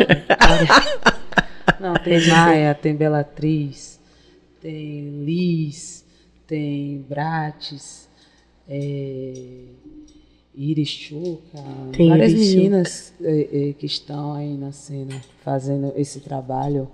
É, é porque é muita gente, é muita gente. Parece que não, mas é muita gente. É o que você falou de, e, às vezes a gente fica um pouco para trás, no sentido de não é todo mundo que vai divulgar o que a gente está fazendo, não é muita gente que vai apoiar o que a gente está fazendo. A Áurea acabou de lançar um projeto internacional com, com o Grand Mixer, um MC de grime de Londres. Então, Legal. é algo que as pessoas, sabe, antes de Áurea, lá, pelo menos lá em Cajazeiras, é a primeira pessoa assim que a gente, mulher e tal da, da cena, lançou um EP para mim, uma- não só como amiga dela, mas alguém que consome hip hop, sou louca por hip hop, pela cultura num todo, foi uma coisa que tipo assim, meu Deus do céu, a gente não queria saber de outra coisa, a gente queria ir atrás, e a gente queria ouvir Roxo GG, a gente queria ir, não sei o que, a gente queria a camisa do Roxo GG. A gente era o tempo todo encheção de saco, a gente ficou, era capa no Facebook, era não sei o que, era não sei, sabe, porque aquilo Sim. ali a- ala- alegrou o bairro, no sentido. Então hoje eu vejo Bonito isso aí. sabe? Muita gente às vezes não compartilha, não, não dá aquela força, sendo que não tem noção. Daqui a uns dois, três anos, isso agora que ela fez vai ser muito falado. A menina que lançou um grime com Gram Mixer, menina de Cajazeiras, de Salvador. E aí, daqui a três anos, todo mundo vai dizer: Ah, eu moro em Castelo Branco, é pertinho de Cajazeiras. Mas ninguém chega, sabe, e dá o real valor. Não é ficar atrás, não é ficar babando ovo, não é só você dar uma força para uma pessoa que está ali na mesma cidade, às vezes no Sim, mesmo bairro. sim, sim. E é uma pessoa que é pioneira, isso que ela está fazendo, ela é pioneira em Salvador. E às vezes acho que as pessoas deixam isso mais assim e só consomem uma coisa que está mais aqui, que já está passando ali no Mosaico Baiano, já está passando ali no Sé, já está. A gente tá ligado no nosso- Já tem suas conexões e tal. É que não, não é ruim ter conexões, né? assim, Não, mas a é gente. ótimo. Mas eu acho assim que é uma questão de, de, de hombridade, né? Não, hombridade não é a palavra, não, de, de ética. É, de você é, ter um olhar especial para as pessoas que estão na comunidade. Pô, eu falo isso, velho, há muitos anos, cara, no reggae. Porque a gente teve o grande privilégio, né? Enfim, alguns vão chamar de sorte, outros de competência, ou todos esses fatores, que a gente saiu muito cedo daqui da cena de Salvador para tocar em grandes festivais do nosso segmento no Brasil todo. E aí a gente via artistas, tipo, velho, que até estavam na mídia você falava assim, pô, tudo bem, é mérito dos caras, tá? Mas em Salvador os caras são muito melhores. Tipo assim, os caras têm oportunidade nenhuma, sabe? Eu imagino que deve rolar também essa onda aí. Caramba. E aí, cara, você. E aí eu vinha falando sempre isso pra galera, pô, velho, tem que valorizar o artista, da terra, velho. Artista da terra, velho. É. Esse é nosso espelho, sabe? Eu Essa sou, de alegrar o bairro que você falou, uma imagem linda, né? Pô, quer dizer. eu sou apaixonada pelo, pelo rap soteropolitano, pelo rap baiano. Eu sou apaixonada pelo rap baiano. É, eu tenho meus queridinhos, né, que estão à margem da margem da margem da margem da sociedade, que é o Sacassol, que é um, um, um grupo de rap de Cajazeiras. Eu gosto muito da UFAMOB, eu gosto muito da minha banca, que é a, a Balustrada Records. Sabe? Que tem, tipo. É, é, é muito. É, eles são muito bons. muito bons. É muito bom do que vários caras que estão no mainstream. Eu não posso parar de, de falar isso porque eu, eu sou uma pessoa underground, tá ligado? Eu, eu, eu sou da cena underground. Além de consumir, eu sou, faço parte dela, entendeu? Então eu tenho esse direito de falar. E eu vejo o que é que tá no mainstream e o que é que tá no underground. Então eu prefiro consumir a cena underground muitas vezes do que a do mainstream. Entendeu?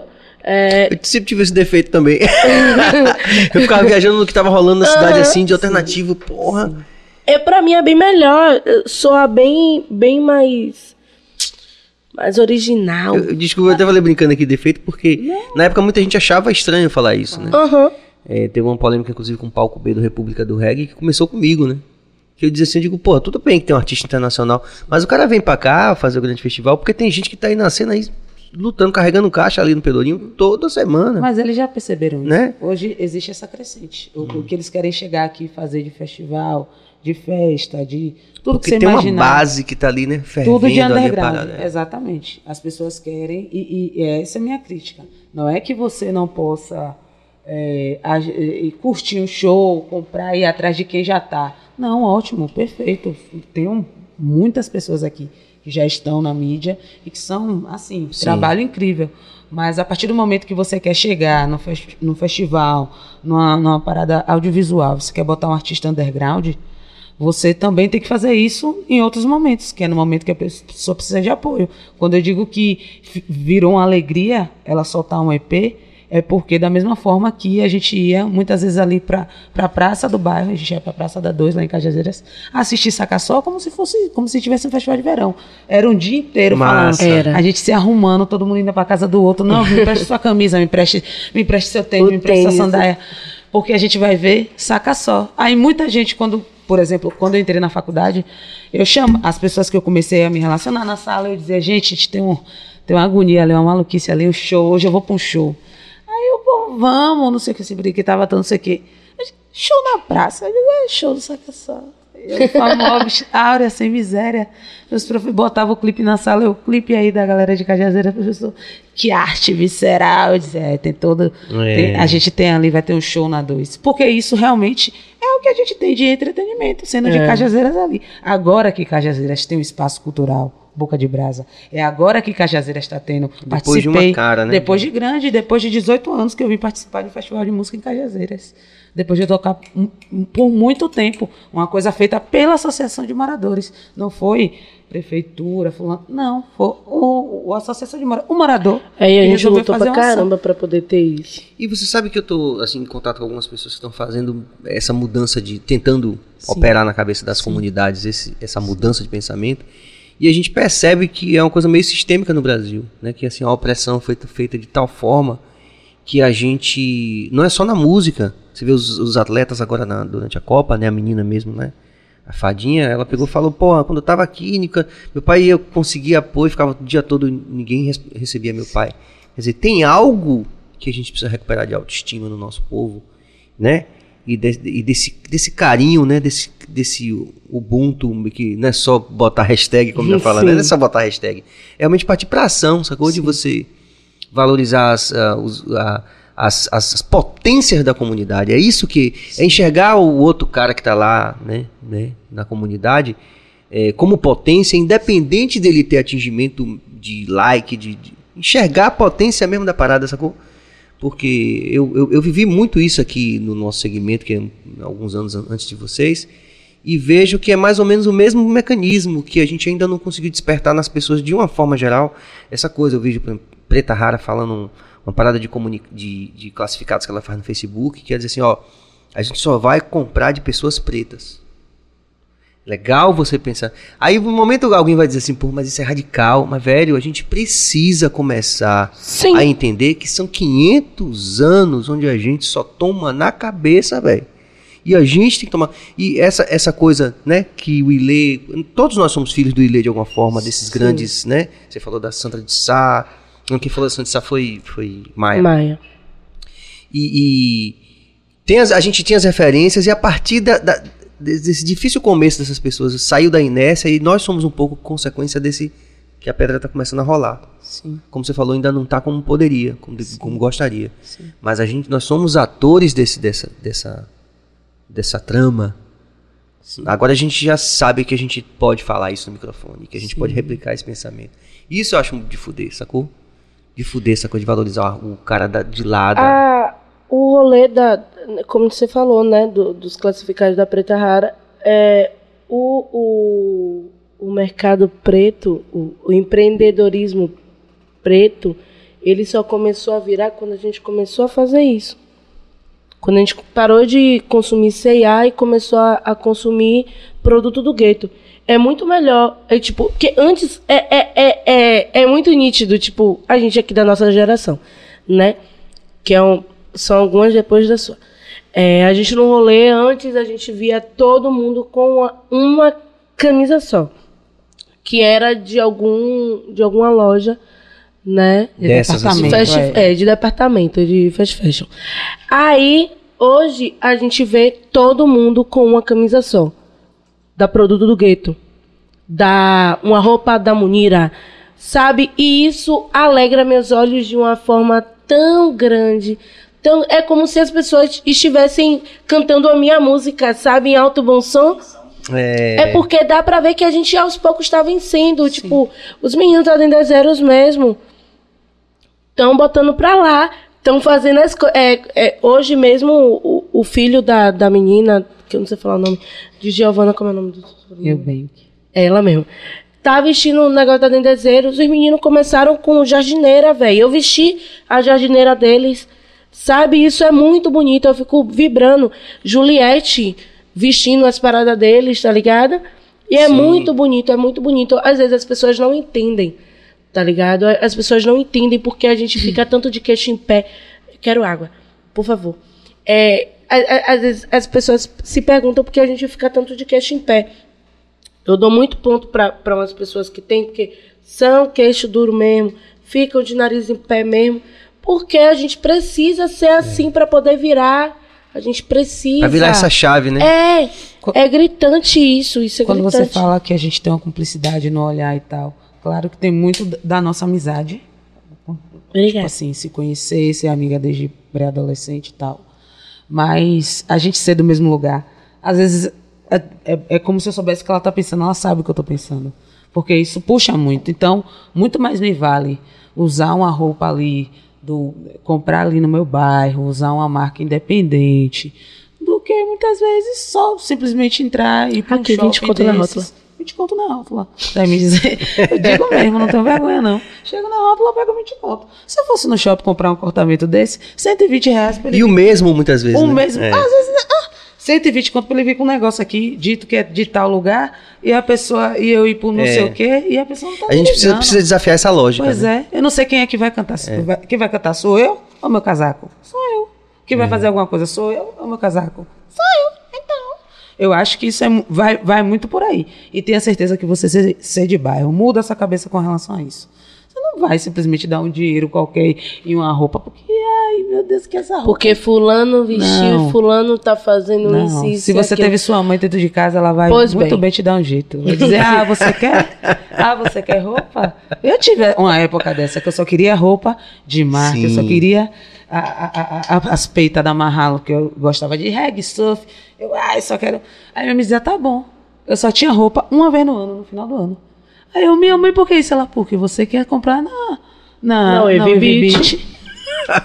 Se quer dar o eu Beach, fiquei tem que ser final anos. do ano. Aí tive Kena. Eu tive, dizer que eu não tive, eu Sim, tive. Mas sim. eu só tive no final do ano, porque ela queria me ensinar. Mãe, a mesma Você coisa. pode ter três vezes a roupa, a gente ir comprar São João, a gente ir comprar carnaval, a gente ir comprar fim de ano. Se você quiser uma roupa que tá dentro do que eu posso lhe dar. Enquanto você quiser usar mais, você vai ter roupa uma vez e você vai ficar com ela na- no ano que vem. Você vai pro carnaval com ela, você vai pro aniversário com ela, você vai pra escola, você vai pra tudo com a mesma roupa. E aí você vai. A, a É, vai A um- mudando. cabeça é um da processo, pessoa né? vai mudando. É, é um processo. Entendeu? Oxe, eu vim ter roupa de marca, marca, marca. Agora que eu dei duro pra caramba trançando cabelo, ficando 5 horas de relógio em pé. E cheguei e falei, vou comprar um top. Essa sandália aqui é a mesma coisa. Entendeu? Trampei, trampei, trampei, trampei e comprei. Porque quando era menor, Meu pai que gostava. Chegar lá em casa com mochila da Billabong, com com camisa da Kiki Silva, com camisa da Silway, porque eu era da igreja. Mas eu era minha bilolada. Então, ele achava, né? Enfim. Ele sempre foi uma pessoa desconstruída, digamos assim. Ah, com certeza. Isso é E aí- É um processo, demora. É, né? Demora. e aí é, eu comecei a cobrar. Eu comecei a cobrar. Tipo, ele chegava lá com isso. Aí, tipo, eu tinha uma, uma sandália que é tipo a Kena, só que ela era do Bahia. Tá ligado? e eu comecei a cobrar, velho, essa parada. Aí quando ele chegava com a parada de outra marca, de uma marca inferior, eu falava, não, meu, eu queria de tal coisa. Ele vai trabalhar. É, A música Tá vai- vai no mesmo embalo que isso aí. Na minha mente é o mesmo embalo. Porque é o mesmo mecanismo, né? Exatamente. Comecei ouvindo muito hip hop, muito hip hop, eu via muito hip hop. E aí minha mãe, na minha casa, eu tive o privilégio de ter uma família que escuta música negra o tempo inteiro. Então era muito reggae, era hip hop é o que gostava. Não vou dizer que minha mãe gostava de hip hop, porque senão ela me desmente aqui agora.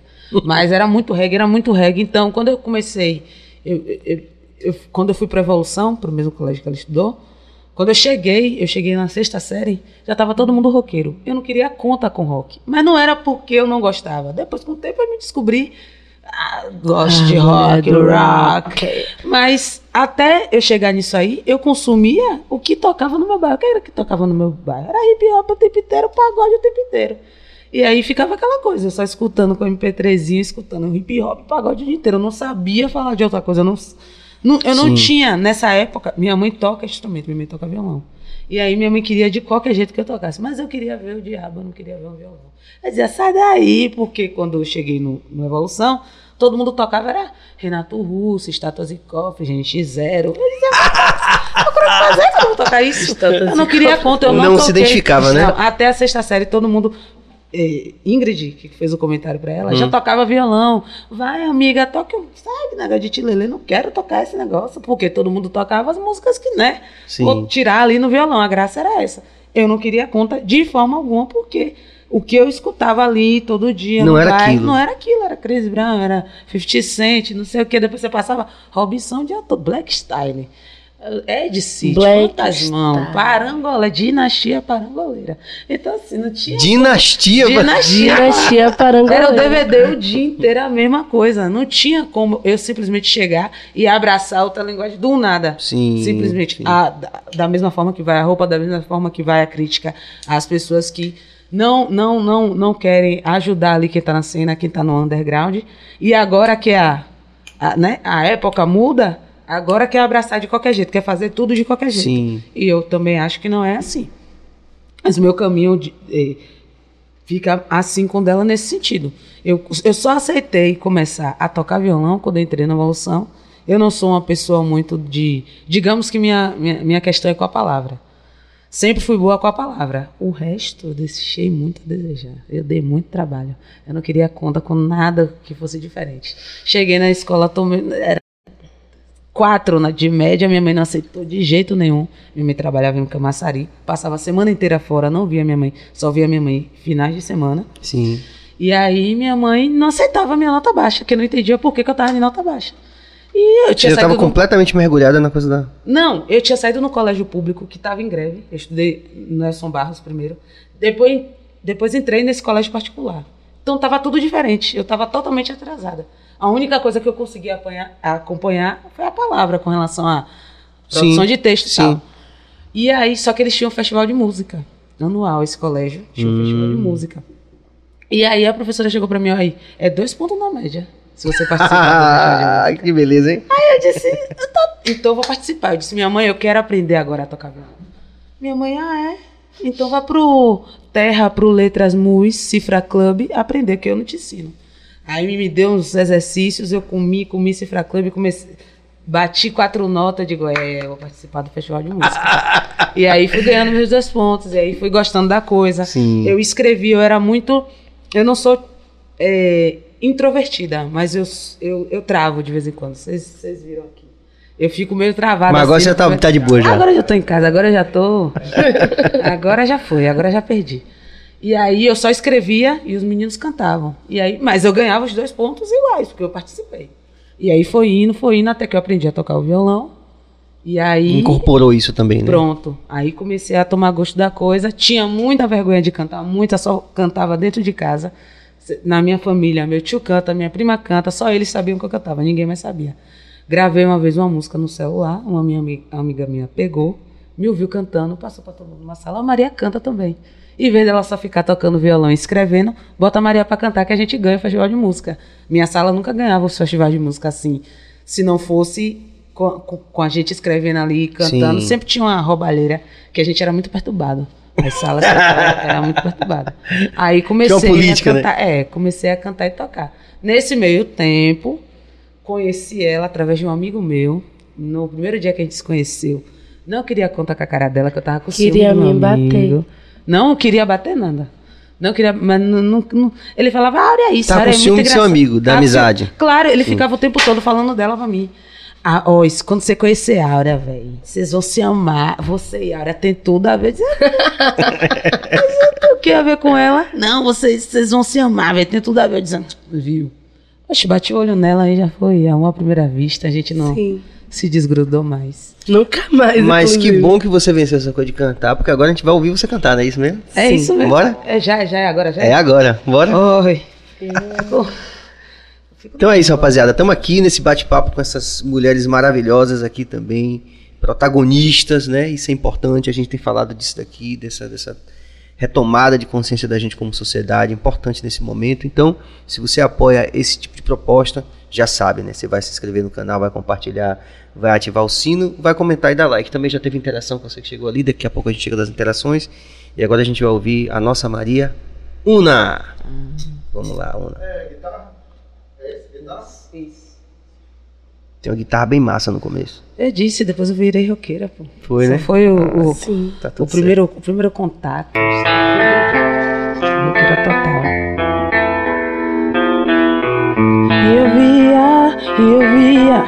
eu via. Eu, eu, eu, eu, eu. Eu sei que nada nessa vida rola por acaso, mas sei que todo esse tratado dado e eu via, e eu via, eu vi o preço ainda é tão cedo e eu via, e eu via o quanto que eu errei. Baby, eu tô de um jeito que cê nunca viu. Nego, eu tô parada nos anos 2000. Baby, eu tô de um jeito que cê nunca viu. Nego, eu tô parada nos anos 2000. Baby, baby, eu tô de um jeito que cê nunca viu. Nego, eu tô parada nos anos 2000. Esperei tanto tempo pelo sol. Que eu tô aprendendo a ficar só. Eu sei que nada nessa vida rola por acaso. Mas sei que toda essa conversa é um recado dado. E eu via, e eu vi, eu vi o preço ainda é tão cedo. E eu via, e eu via o quanto que eu errei. Baby, eu tô de um jeito que cê nunca viu. Nego, eu tô parada nos anos 2000. Baby, eu tô de um jeito que cê nunca viu. Nego, eu tô parada nos anos 2000. Baby, baby, eu tô de um jeito que cê nunca viu. Nego, eu tô parada nos anos 2000. Esperei tanto tempo pelo sol. Que eu tô aprendendo a ficar só.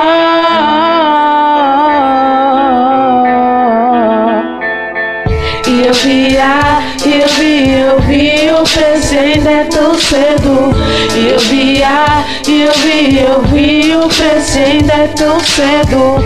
Eu via, e eu vi, eu vi o e ainda é tão cedo. Eu via, e eu vi o quanto que eu errei. Roqueira, roqueira. Geral aí no estúdio.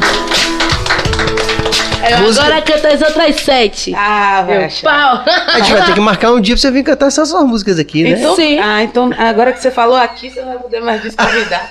Tô convidada, galera. Tá vendo, mãe? Muito legal. Sua música também? Aham. Muito legal. Isso aí. Mas aí já tem outros universos, né? Porque a gente vem falando aqui com várias pessoas, né? Sim. Pô, Ademo Casé, Magari, Maia, vários artistas já passaram aqui, desse pertencimento que tem dessas estéticas pretas, né? Então quando você fala assim, ó, rock, aí depois você fala, porra, mas tem a ver com reggae também, porra, mas tem a ver com rap, né? Porra, tem a ver com samba também. Foi isso que eu tava vindo E aí, vendo você cantar aqui, é, é- é mais uma vez evidente isso aqui, né? Sim, que as com pessoas certeza. estejam vendo e ouvindo isso. Uhum. Porque tem um pertencimento aí, né? E como você falou, é uma mandala individual que às vezes você só vai entender num determinado ponto. Às vezes pode ser mais rápido pra você, demora mais pra mim. Sim. Mas no fundo a gente começa a entender que existe um pertencimento aí da música preta aí, com, com certeza. Essa questão de chegar, de onde a gente chega, Áurea principalmente. A Áurea começa o show dela dizendo: Meu nome é Áurea Sem Miséria, eu vim de, lá de Cajazeiras hoje para fazer um som para vocês.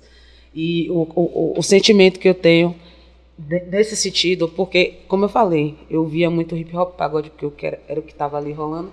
As coisas pra gente, quando a gente está num bairro como Cajazeiras, demoram sim de chegar. A gente fala aqui. Quando eu chego para você e te digo que eu tive que ir para uma escola para poder pegar gosto de um gênero musical algo tão simples, um- um- que para muitos pode soar como besteira, é que- mas é verdade, porque a gente não teve ali ninguém que incentivasse a gente a fazer isso. Eu, como eu disse, eu tive sorte de estar numa casa, de estar, de ter uma, uma mãe excepcional que virou para mim e disse: "Você tem que tocar um instrumento, isso é bom para você na sua vida". Foi assim que tal coisa aconteceu comigo na minha vida. Foi assim que tal coisa aconteceu para seu tio, para sua prima. Você precisa tocar um instrumento. Se você quiser, minha mãe nunca abrir, nunca abrir mão de tocar um instrumento, algo que minha mãe sempre botou na minha mente. E aí algo que a mãe dela sempre falou no sentido dela procurar atrás eh, de, por exemplo, ela é uma rapper, ela está ali inserida no rap, mas eu faço questão que ela cante também. Que ela não só verse, que ela mostre a voz que ela tem, a potência É vocal mesmo, que ela tem. tem. E isso em outros lugares, é, em outros bairros, quando eu, quando eu cheguei numa faculdade, isso pra galera era, não era nada. Você tá, desde pequena, você tem cinco anos, você já, toca um tec, você já tem um teclado dentro de casa. Sim. Você já tem um instrumento dentro de casa. O violão que eu aprendi a tocar foi o violão de quando minha mãe era adolescente, praticamente. Era um violão que ele já, que ele assim, envelheceu com a família. Ele já estava totalmente, ele já não desempenava mais, ele já não muitas coisas. Era coisas que não consertava mais nele, mas ainda assim para mim foi, uma, foi um privilégio. Imagine ali, num bairro, você vai encontrar, eu não tenho vergonha de dizer isso, você vai encontrar 10 meninas que cantam exatamente como eu. Como eu. Você vai encontrar várias pessoas que não vão entender que os gêneros ali, o hip hop, o rock, o pagode, não estão tão diferentes assim. Tá tudo ali de alguma forma dizendo. Quando você escuta a Rage Against the Machine, você pode escutar Ed City, vai ter alguma coisa a ver. Sim. A mesma, é a E mesma eu, eu que bem de sei, né? Porque, assim, claro, É, exatamente. porque eu, eu participei do primeiro DVD do Fantasmão. E desde lá eu tenho uma proximidade grande com ele. E quando eu vi os caras tocando ao vivo, eu lembro que eu tava com o Renato da Diamba também. Primeira vez que eu vi os caras tocando ao vivo, que eu vi aquelas guitarras, eu falei, caralho, que isso aqui? É uma parada Eu fiquei com medo, sabe aquele negócio? Você fica com medo assim, e no canto assim, a encostando sensação, essa É, de, po- de potência da parada, né? E, e como você falou, tudo junto, né? Tá tudo ali. Exatamente. O- o- Quando, quando vocês estão no palco, quando a Dana Negro está no palco, é uma, é, uma, é uma sensação rock. Eu tô num show de reggae, mas eu tô vendo uma Tem a ver atitude ali do, É. do, do rock. Eu tô, aquilo tá entrando na minha mente no sentido de me despertar de alguma forma. Com você vai pro certeza. É. show de reggae e você sai desperto do show de reggae. Você vai ouvir ideia, ideia, ideia. E aí você vai no show de. Você vai no show de Ed City, você vai ouvir Ideia. ideia, ideia, Ideia. ideia, Você vai sair desperto. E você sabe que é isso que é interessante que você tava cantando, né? Eu já- Eu tava ouvindo o seu trabalho mais cedo, né? E aí quando você começou a cantar, já, já tô. E aí tô ouvindo sua música agora aí, né? Quer dizer, e é muito interessante isso, que de alguma forma, é, não vou. Enfim, é meio complicado falar sobre isso, mas assim, eu acho tão estranho, velho, a juventude não se ligar é, tanto em, em músicas que tem ideia, sacou? Porque eu tô vendo sua música tem um conteúdo aí, tem uma busca, né? Tua música, a minha música, a música de Ed City, tem uma busca ali, como você falou, tem ideia. Mas a gente vê de repente a galera viajando na onda da não ideia. é porque é mais É meio, fácil. é meio estranho, É porque cara. a galera tá na. É, a galera tá na onda do mais fácil. A galera tá na onda do chiclete, do já mastigado, tá ligado? E então é, é bem mais fácil. Tipo, manhã sempre fala assim. É... Não, manhã não. Na Bíblia ela tem escrito: Conhecereis a verdade, a verdade vos libertará. Tá ligado? Enquanto você não conhece a verdade, então você tá isento do, daquele pecado, tá ligado? Digamos assim, pelo menos. Tô dizendo que ninguém tá pegando, não, pelo amor de Deus. Mas enquanto você. Você tá dizendo Você tudo, entende? tá falando tudo. Entendeu? E aí, tipo, Hoje as pessoas elas procuram ser cegas o máximo possível. Elas procuram a, a, a, a Não a- pensar, né? não pensar o máximo possível. Porque, tipo assim, pronto, quando a gente tava, começou a discutir com as pessoas no, no Facebook, no Instagram, no, no- enfim, em todas as redes sociais com bolsonaristas, eram crianças de 14 a 17 anos. Entendeu? Que nem tinham voto obrigatório. De 16 a 17 anos, não tinha nenhum voto obrigatório. Entendeu? E só estavam, tipo, porque assim, Bolsonaro ele foi eleito justamente por isso. Por causa dessas crianças. Tá ligado? Que os pais de direita implantaram, porque esse, esse pessoal, eles não têm ligação direta assim com, com rede social. Não entra na minha cabeça isso. Entendeu? A minha tia. É, é, eu sou. Eu sou sobrinha de. Eu sou sobrinha de petista. A família do meu pai, ela é toda petista. Entendeu? Minha tia, ela é, é ex-reitora do, do Cefet, do IFBA. Tá ligado? A Aurina Santana. E aí, é, eu sempre vi dentro de casa que era muito forte e o. o como é que eu posso falar, velho? Fica à vontade. os tinham mais prós do que contra, sabe? A minha tia, ela já, ela sempre, ela desde pequena, ela sempre passou dificuldade junto com meu pai, tá ligado? Mas hoje não tinha mais essa dificuldade. Hoje ela não, não passava mais naquela, na época, né? Ela não passava mais pela mesma dificuldade que ela passava quando ela era pequena e ela continuou lutando por aquilo, tá ligado? Passou um bocado de perrengue e, e foi ditadura e foi não sei o que, não sei o que, não sei o que. Aí já uma outra tia minha que era era é um pouco mais velha, né? E não é minha tia sanguínea, ela apoia essa parada. Mas mesmo assim não tem contato direto com rede social. Isso que eu fiquei encucada, entendeu? As crianças, elas botaram isso na cabeça das pessoas e foram em pau. Entendeu?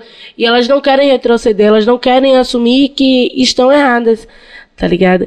E aí isso me deixa muito puta, eu, tipo, eu fico muito triste quando eu falo sobre isso, porque eu precisei parar de, de, de falar com a minha tia durante um tempo, e consequentemente eu fiquei afastada. Assim, eu acho que agora eu posso até falar, porque ela não vai assistir, entendeu? E é, o meu tio, é, é, ele, eles são um casal que, tipo, sempre. de- Ó, é porque é difícil de falar. Fica à meu, vontade. Meu tio, ele se mudou pra casa da minha tia, que é do lado do apartamento que eu fui criada, né, com meu pai e minha mãe, no dia que eu nasci. E desde então a gente tem uma ligação muito forte, sabe? E aí, minha tia, ela sempre foi de direita. E ela, tipo, sempre negou a minha negritude. Ela sempre gostou muito de mim. Ela, você é minha sobrinha. Me- sempre. Minha tia sempre me deu tudo. Ela não é minha tia de sangue. Sempre me deu tudo, mas ela sempre negou a minha negritude. Sabe? Sempre tentou impor com que a informação não chegasse toda ao meu ouvido.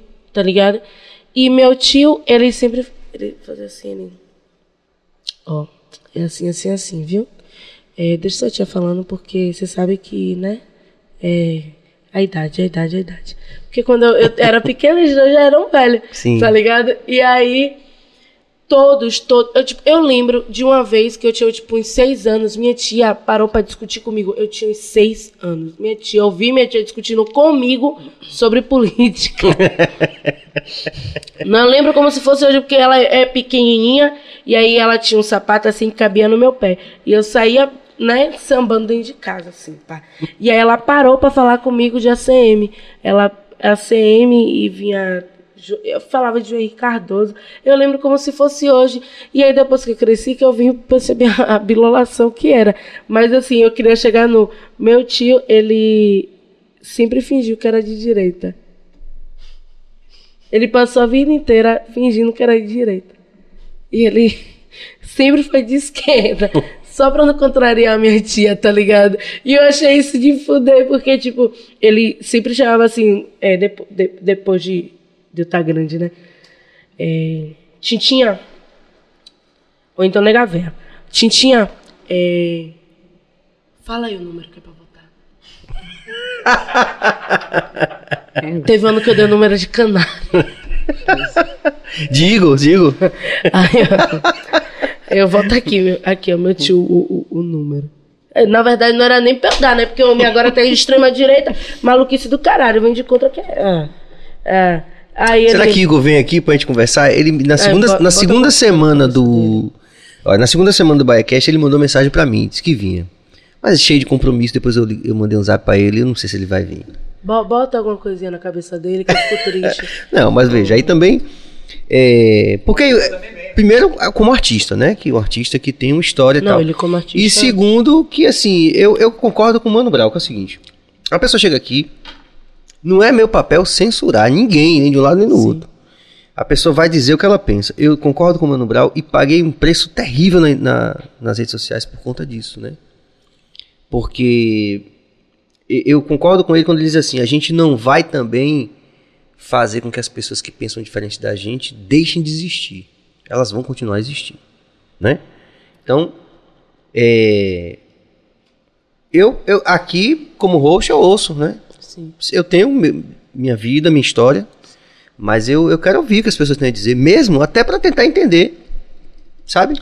Pô, é Como é que essas coisas se, se conectam? É não porque sei. ele, ele, ele veio ele veio de uma forma tão. Eu sou muito, eu, eu sempre fui muito fã de Canário. Eu cito Canário nas minhas músicas, tá ligado? Sim. E, E como é que assim- você, como é que você se concilia com isso? Com o fato de você ser tão influência pra você em tudo que ele faz.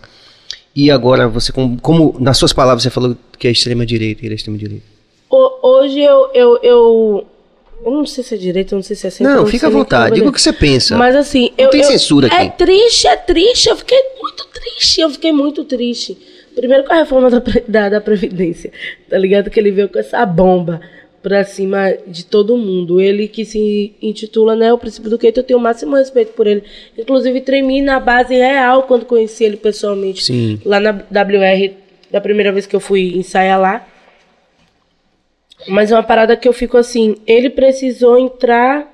Eu, eu não sei, eu não sei, eu, eu tenho muita vontade de Que conversar tal com se a ele. gente pudesse conversar com ele, né, sobre isso? ele É, dizer. é isso, eu Porque veja, de vontade, porque, tipo, a gente ouviu o que o que ele É. quer dizer, né? eu não sei se ele faz isso porque ele precisa, eu não sei se ele faz isso porque ele quer, eu não sei se ele tá sendo forçado, eu não sei, mano. Eu- Você quer saber. Eu, quero, eu, por favor. Então, Igor, se você quiser vir aqui falar o que você quiser, meu irmão, aqui não será um espaço de censura. Você vai falar como artista, É. como político, como ser humano. E a gente. Eu tô aí com o Mano Brau tô- e tô pagando esse preço, viu? Inclusive, junto com o movimento negro, muita gente não entendeu as coisas que eu falei. Eu falei, velho, entre você e o Mano Brau, eu fico com o Mano Brau, velho. De boa. Todo respeito aí. Que o Mano Brau, é, ele chegou e mandou essa ideia, inclusive no podcast dele. Sim, Que ele já não, começou pode- com, com as meninas lá, com quem foi, com o Carol, Carol Conká. E aí a pessoa, porra, mas como é que você vai receber ela? Ele falou, ó, as pessoas que pensam diferente da gente não vão sumir. Sim. Eu quero Ah, saber o que, que elas têm pra dizer, sacou? o Holiday. É, enfim. Carol Sim. Conká. Carol Conká pra Holiday é um abismo. Não é? é Sampaio Sabores, está chegando daqui a pouco. É, um grande apoiador. Mas eu esqueci alguém, porque na hora que deu um, deu um glitchzinho ali no começo, eu falei de cabeça aos nossos apoiadores, eu esqueci de falar dos meninos da Zion, do marketing digital. Quero pedir perdão a eles aqui ao vivo, porque geralmente cabeça coloca aqui, eu vou falando o que vai aparecendo na TV, porque já são bastante apoiadores, né? Graças a Deus, né? Muitos apoiadores. Amém. E é, é muito importante pra gente, como falei, tô falando aqui pra vocês isso. Vocês de repente estão vendo o canal pela primeira vez ou vão ver a qualquer tempo. É, não tem condição da gente não fazer se não for na parceria com tanta gente boa que tá se predispondo a vir. Pô, vem falar com o Serginho, passa, eu sei disso, né? Serginho tá aqui, tem uma história, tem um pertencimento. E aí? Mas o nosso canal é um canal que começou do zero. E a gente quis começar do zero. Então é uma responsabilidade muito grande e esses apoiadores todos aí são importantíssimos pra gente. E o, que o, o cara assim que eu tenho um, um carinho especial acabou de chegar, que é o Peu aqui, do Sampaio Sabores, que é o campeão aqui. Traz um hambúrguer gourmet para os nossos convidados. que eu amo. convidado tem que provar ao vivo aqui, tem que dar opinião ao vivo. Isso porque a gente sabe que 100% todo mundo gosta. Obrigado, Peu, mais uma vez pelo carinho. Sempre importante seu apoio aqui. Você fez um sucesso aqui com os meninos aqui do Quarteto Percussivo. Porra, bicho. Muito bom. E a gente tem que ter uma camisa dessa pra usar um dia, né? Vou trazer. Traz mesmo? Pronto. Porque é coisa que a gente tava falando aqui, né? É bom que você esteja aqui pra gente fortalecer isso. Que eu sempre tive essas ondas, digo, pô, vamos fortalecer, velho. O cara tá ali, o cara tá na batalha, o cara é um irmão nosso. Entendeu? Então eu sempre tive essa onda de, de usar. Essa camisa que eu tô usando, por exemplo, é uma camisa que tem os dizeres Pare de matar o povo preto, que é o título de uma canção do Prince Adamo, que a nossa enciclopédia não está aqui hoje presencialmente, mas está acompanhando, e que é, eu, eu sempre tive isso, velho. Porra, vamos, vamos, vamos colocar aí a camisa da banda que toca aqui também. No Garage Rock sempre tinha uma banda daqui, a gente sempre, porra, ia lá buscar, velho, ia comprar a camisa, entendeu? Porque eu acho que, que é, antes de tudo, uma questão de, de você ter um, uma, uma relação com aquilo que você tá propondo, né? Não é só. Não é fingimento, como foi que você falou? Não é, não é um personagem. Não é um personagem. Sacou? Não, não é personagem, é isso aqui é uma escolha de vida, né? Sim. Que, que, que, que inclui, por exemplo, como você falou, invadir o ônibus para ter o dinheiro do gás. Sim. Real, invadir o ônibus. pra ter Mas dinheiro. hoje você vai comer o Sampaio Ah, Sabores. eu Obrigado, quero, Peu. viu? Massa, tamo aí, viu? Valeu mesmo. Tchau, tchau. Daqui a pouco chega aqui que Bill vai fazer as honras ali, colocar no prato, bonito aqui e tal. Tem interação, Cabas? É, estamos enfrentando aqui alguns problemas técnicos, mas. Ele tá ajeitando ali. E, e também a gente pode cantar, né, Cabas? Que ainda tem mais duas músicas. Bora. Bora cantar? Pronto, aí é o tempo que Bora. Cabas resolve lá o negócio dele. Eita. O que é que a gente canta agora, Cabas? Ah, essa é campeão. Bora, bora, cante tudo, Dudu aí. Isso é massa.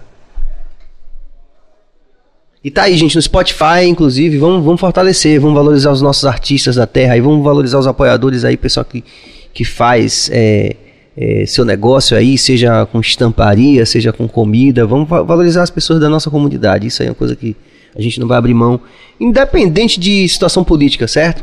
A gente já vem falando isso muito antes que vocês, que muitos de vocês pensassem de forma maniqueísta, esquerda, direita, esquerda, direita. A gente tá falando de algo que é mais profundo. Sista Kátia, hum, Sampaio Sabores, ó. muito bom. É, Bárbara Silva mais uma vez. Rapaz, Sérgio, já bati violão contigo. Tô dizendo que minha mãe Beijo, Bárbara. Eu amo. Oh, meu Deus. Foi muito bem referenciado aqui Um em beijo, off. minha tia. Sista Kátia, Una e Semiséria cantam um feat, por favor. É toda hora. Tô- É, é o dia todo de casa. É. Amanda Ribeiro, o mundo é de vocês, meus amores. Amandinha, é, a gente Beijo, minha você. vida. Eu amei. é exatamente essa ideia. Alessandro Araújo, braba de Salsite. É o Ai, o corno. homem tá forte. O homem tá fortíssimo. Inclusive, quem quiser pegar o polvinho na mão do homem, já sabe. O polvinho de duas cores. Lilian Paula, muito bom conhecer a história de vocês. Sucesso sempre. Obrigado, Obrigada. Lilian. Um cheiro. Sempre presente aí. Pronto, vamos cantar agora. Vamos. Tudo du. Rapaz, depois de eu cantar sentada assim no podcast, nada mais me abala. Sim. Tá Vamos vendo, nessa. Cantar essa música Cantar essa música sentada. sentada. Ei. Compro cigarro no débito, eu me sustento sem crédito. Mas tu só quer o meu mérito, cê não consegue, eu te veto. Corre que eu metavero, só faço o que eu quero. A sua marra eu quebro, e o seu nude não quero. Ei, nota na 11B, seja que é longe, mas duvido se arrepender. A cena é foda, né? Pode vir que tá lazer. Ei, tá sossego, carreta sem medo. Não desce que tá cedo, meu kit não mete o dedo. Tudo dudu, tudo dudu. Tudo dudu, a carreta passa por cima de tu. Ei, tudo dudu, tudo dudu. A carreta passa por cima de tu. Pedra de quebrada não, pedra da quebrada de cama, não tem onda, não mexe tá zoada. Sem Glock na cinta, se sinta. Se presa aí, tô mesmo. É, porque eu não como regra pra ninguém. Coração gelado, tipo Frank tem. Aí se não for, se não for, tudo tem. E você sabe que eu nunca usei. Ei, carreta no trap e eu não faço track. Só me sobe. Ei, os brancos investem, paga meu cachê, vocês são clichê, eu não tenho tempo, ei, para me meter, tudo dudu, tudo dudu, tudo a carreta passa por cima de tu, ei, tudo dudu, tudo. A carreta passa por cima de tu, ei, tudo dudu, tudo dudu, tudo dudu, tudo dudu. A carreta passa por cima de tu, ei, tudo dudu, tudo dudu. A carreta passa por cima de tu. Ai, eu Yeah. Muito bom. E a interação aqui durante a música, hein? Rolando aqui. Ah, Já pode ver, Cabas. Pode... Tá rolando aqui, tudo Dudu, a galera. tu- É um hit. É um hit, um. Ai, Bárbara Silva, filha, te Bárbara- amo. Haja coração. Ela venceu na vida, agora vai. Te amo, meu amor. Isso é tudo pra mim. É muito legal isso, porque a gente, né, nessa luta do, do artista, muito- nem sempre a gente recebe o apoio, né, da, da Sim. família e tal. Eu até já falei isso aqui de outras vezes, foi super difícil pra mim, pela, pela condição humilde, né, a mãe, pô, va- faça concurso, aquela coisa, né. Não. Falei até com o Maia ontem, a gente deu risada aqui. Não, teve, teve uma época, logo quando eu, eu saí do ensino médio, eu, eu já estava desacreditada. Ela, inclusive, por isso que eu estou hoje em dia aqui cantando e tal, ela me, me incentivou a meio que voltar a fazer a coisa. Porque quando eu saí do ensino médio, eu fiquei meio. Ah, aí eu fui fazer, entrei na faculdade de publicidade e propaganda. Fui fazer. fui- enfim, eu disse, ah, negócio de música eu vou deixar que eu tô achando que não, não vai. E minha mãe ficava, você tá fazendo besteira, você tá perdendo o seu tempo. Você não gosta disso, tá fazendo isso a troco de nada, sendo que você poderia estar atrás de sua música. E eu fiquei, Isso é bem incomum, oxi, isso, mas eu, eu tenho uma consciência disso. Não é, sabe? Que Tipo, bênção. Não achei, não tive ninguém na minha família. Minha família é uma família pequena, compactazinha. E aí eu tenho uma- é, a, a parte maior assim, da família de Feira de Santana. Eu não tive ninguém da minha família que virasse para mim e dissesse, mas e aí, você não tá. Não é melhor você ir fazer um, um- um concurso, uma coisa? Não. Eu tive da parte de minha mãe a cobrança de, faz, de levar a sério. Não, você quer? Então procure tal coisa para fazer, corra atrás de tal coisa para fazer, faça um curso para se aprimorar em tal coisa, não sei o quê. Mas tudo com relação a isso. Eu nunca tive uma negativa da parte de.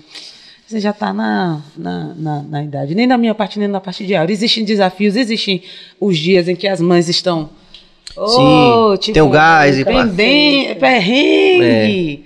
Perrengue de novo, perrengue de novo, mas são momentos. Tanto minha mãe quanto tia Ana são pessoas que abraçaram isso com a gente. E isso é difícil. É não fundamental. é algo que a gente arranja todo Fico muito todo tocado com isso, viu? Porque realmente é algo que a grande maioria, pelo menos na minha geração, era bem mais comum.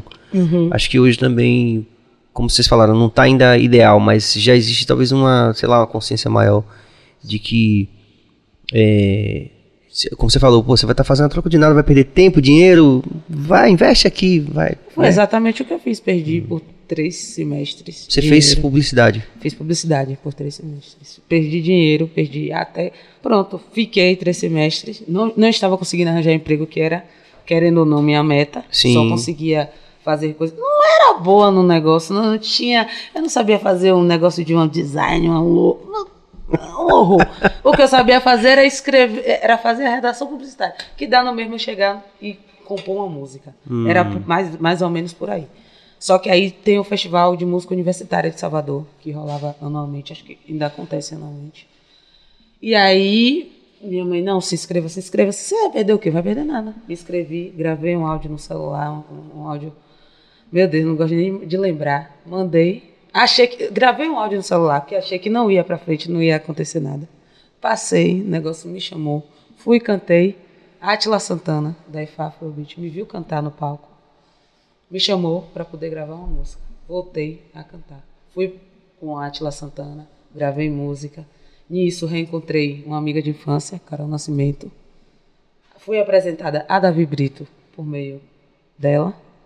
Começamos a fazer um projeto em que a gente tinha um EP colaborativo. Voltei a cantar.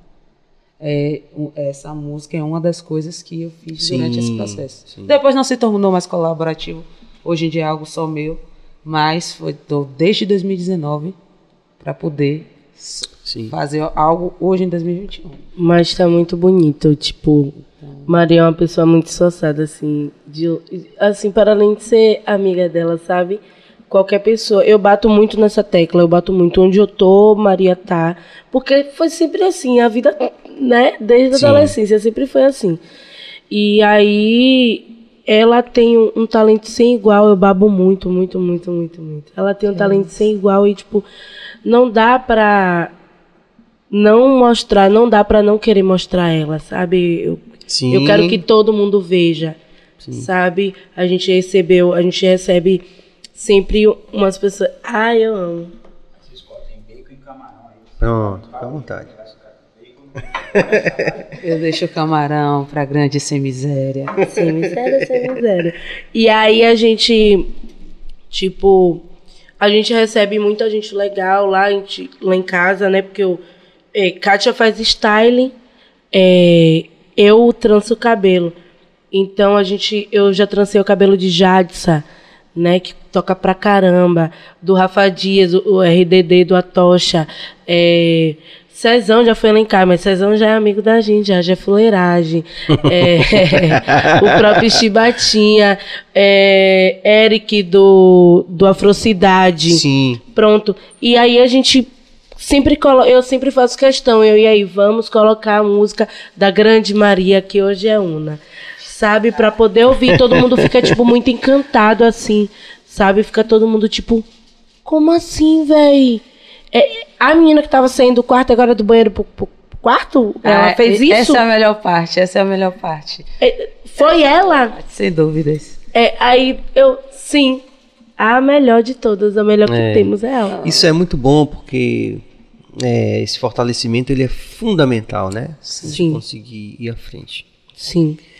Provem aí o Sampaio Sabores, que vocês têm que. Essa pauta é fixa do programa, vocês têm que dizer aqui para Ah, os nossos. Agora. Os nossos. é, as pessoas que estão assistindo a gente. É, enquanto isso, vocês, aí o que, que acontece? Enquanto vocês vão comendo aí, eu vou tocar uma música para deixar vocês mais à vontade aí. Aqueles um, um barulhinho do. um, Você quer trocar por e conclamar a rapaziada para poder é, fortalecer essa proposta aqui com a gente do BaiaCast. Então se inscrevam no canal, ativem o sino e ativem o sino e compartilhem e deem like. Eu vou tocar uma música aqui, é, muito viajando nessa onda da ideia que a gente falou, né? Essa música tem que ter uma ideia. E como eu sou da bancada do reggae, é impossível a música não ter uma ideia, né? É, então vou tocar uma música que tem a ver com tudo isso que a gente está propondo aqui, que é essa tomada de consciência ali, em relação a tudo isso que a gente está vivendo no nosso país, de intolerância religiosa. Eu fiz essa música e ela tá num álbum que ela é uma música de ponta de repertório, poucas pessoas conhecem, mas eu, eu- toda vez que eu posso eu canto, porque tem que dar ideia, né? O nome da música é Dono da Fé. Alheio à comunidade, pôs ao dono da fé o seu direito à verdade, usurpando a diversidade. Quanta matança já houve, feita pelos donos da fé, seu direito à verdade, usurpando a religiosidade de todos. Yeah, yeah, yeah. Dono da fé de uma seita qualquer. Uou, uou.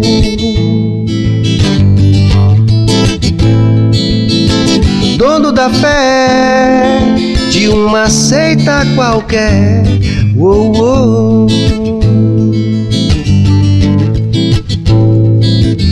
Alheio à comunidade, pôs ao dono da fé seu direito à verdade, usurpando a comunidade.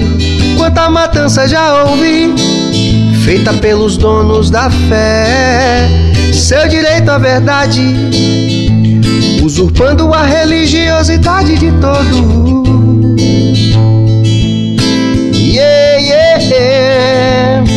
Dono da fé de uma seita qualquer. Oh, oh. Dono da fé de uma seita qualquer. Oh, oh.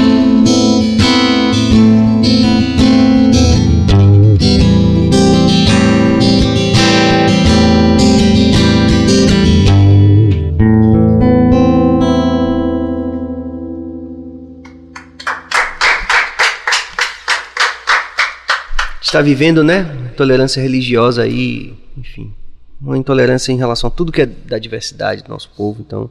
E é curioso que essa música tem aí uns sete anos, quer dizer. Essa onda tá rolando aí, né? A gente precisa falar sobre isso, né? É, é música, é uma parada muito é, atemporal, eu Né, acho é. muito bom. Se- principalmente se tem ideias, né? É. E eu fiquei muito, na verdade, motivado a cantar ela porque porque a música de, de, de Una tem essa coisa do rock and roll, né? É. E ela falou isso, que a música da gente tem um pouco desse rock and roll, né? Na verdade, a gente é um patinho feio, né? Tá ligado, né? Que dentro do reggae a gente é um... Nesse sentido, o que o patinho feio não, o patinho feio é um cisne, né? Ele é um reggae diferente, então... é, a, gente, a gente sempre teve esse apego à desobediência, assim, de, não, isso aqui é nosso aqui. Isso aqui não é você que vai dizer como é que eu tenho que fazer. Então essa música acho que diz tudo aí.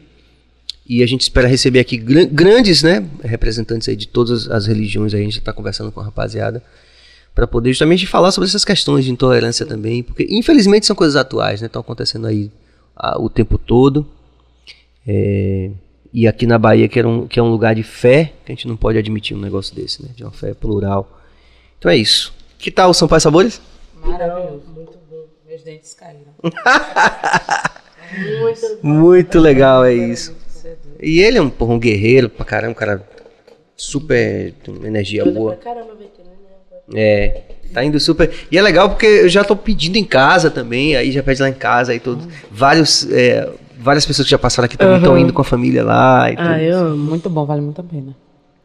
Meninas, é, só tem uma palavra para poder definir esse sentimento da gente aqui. Eu tô falando em nome de toda a equipe, que é gratidão, né? Pelo, pela gentileza de vocês de vir falar, contar um pouco da história de vocês, é, nos ensinar também, né?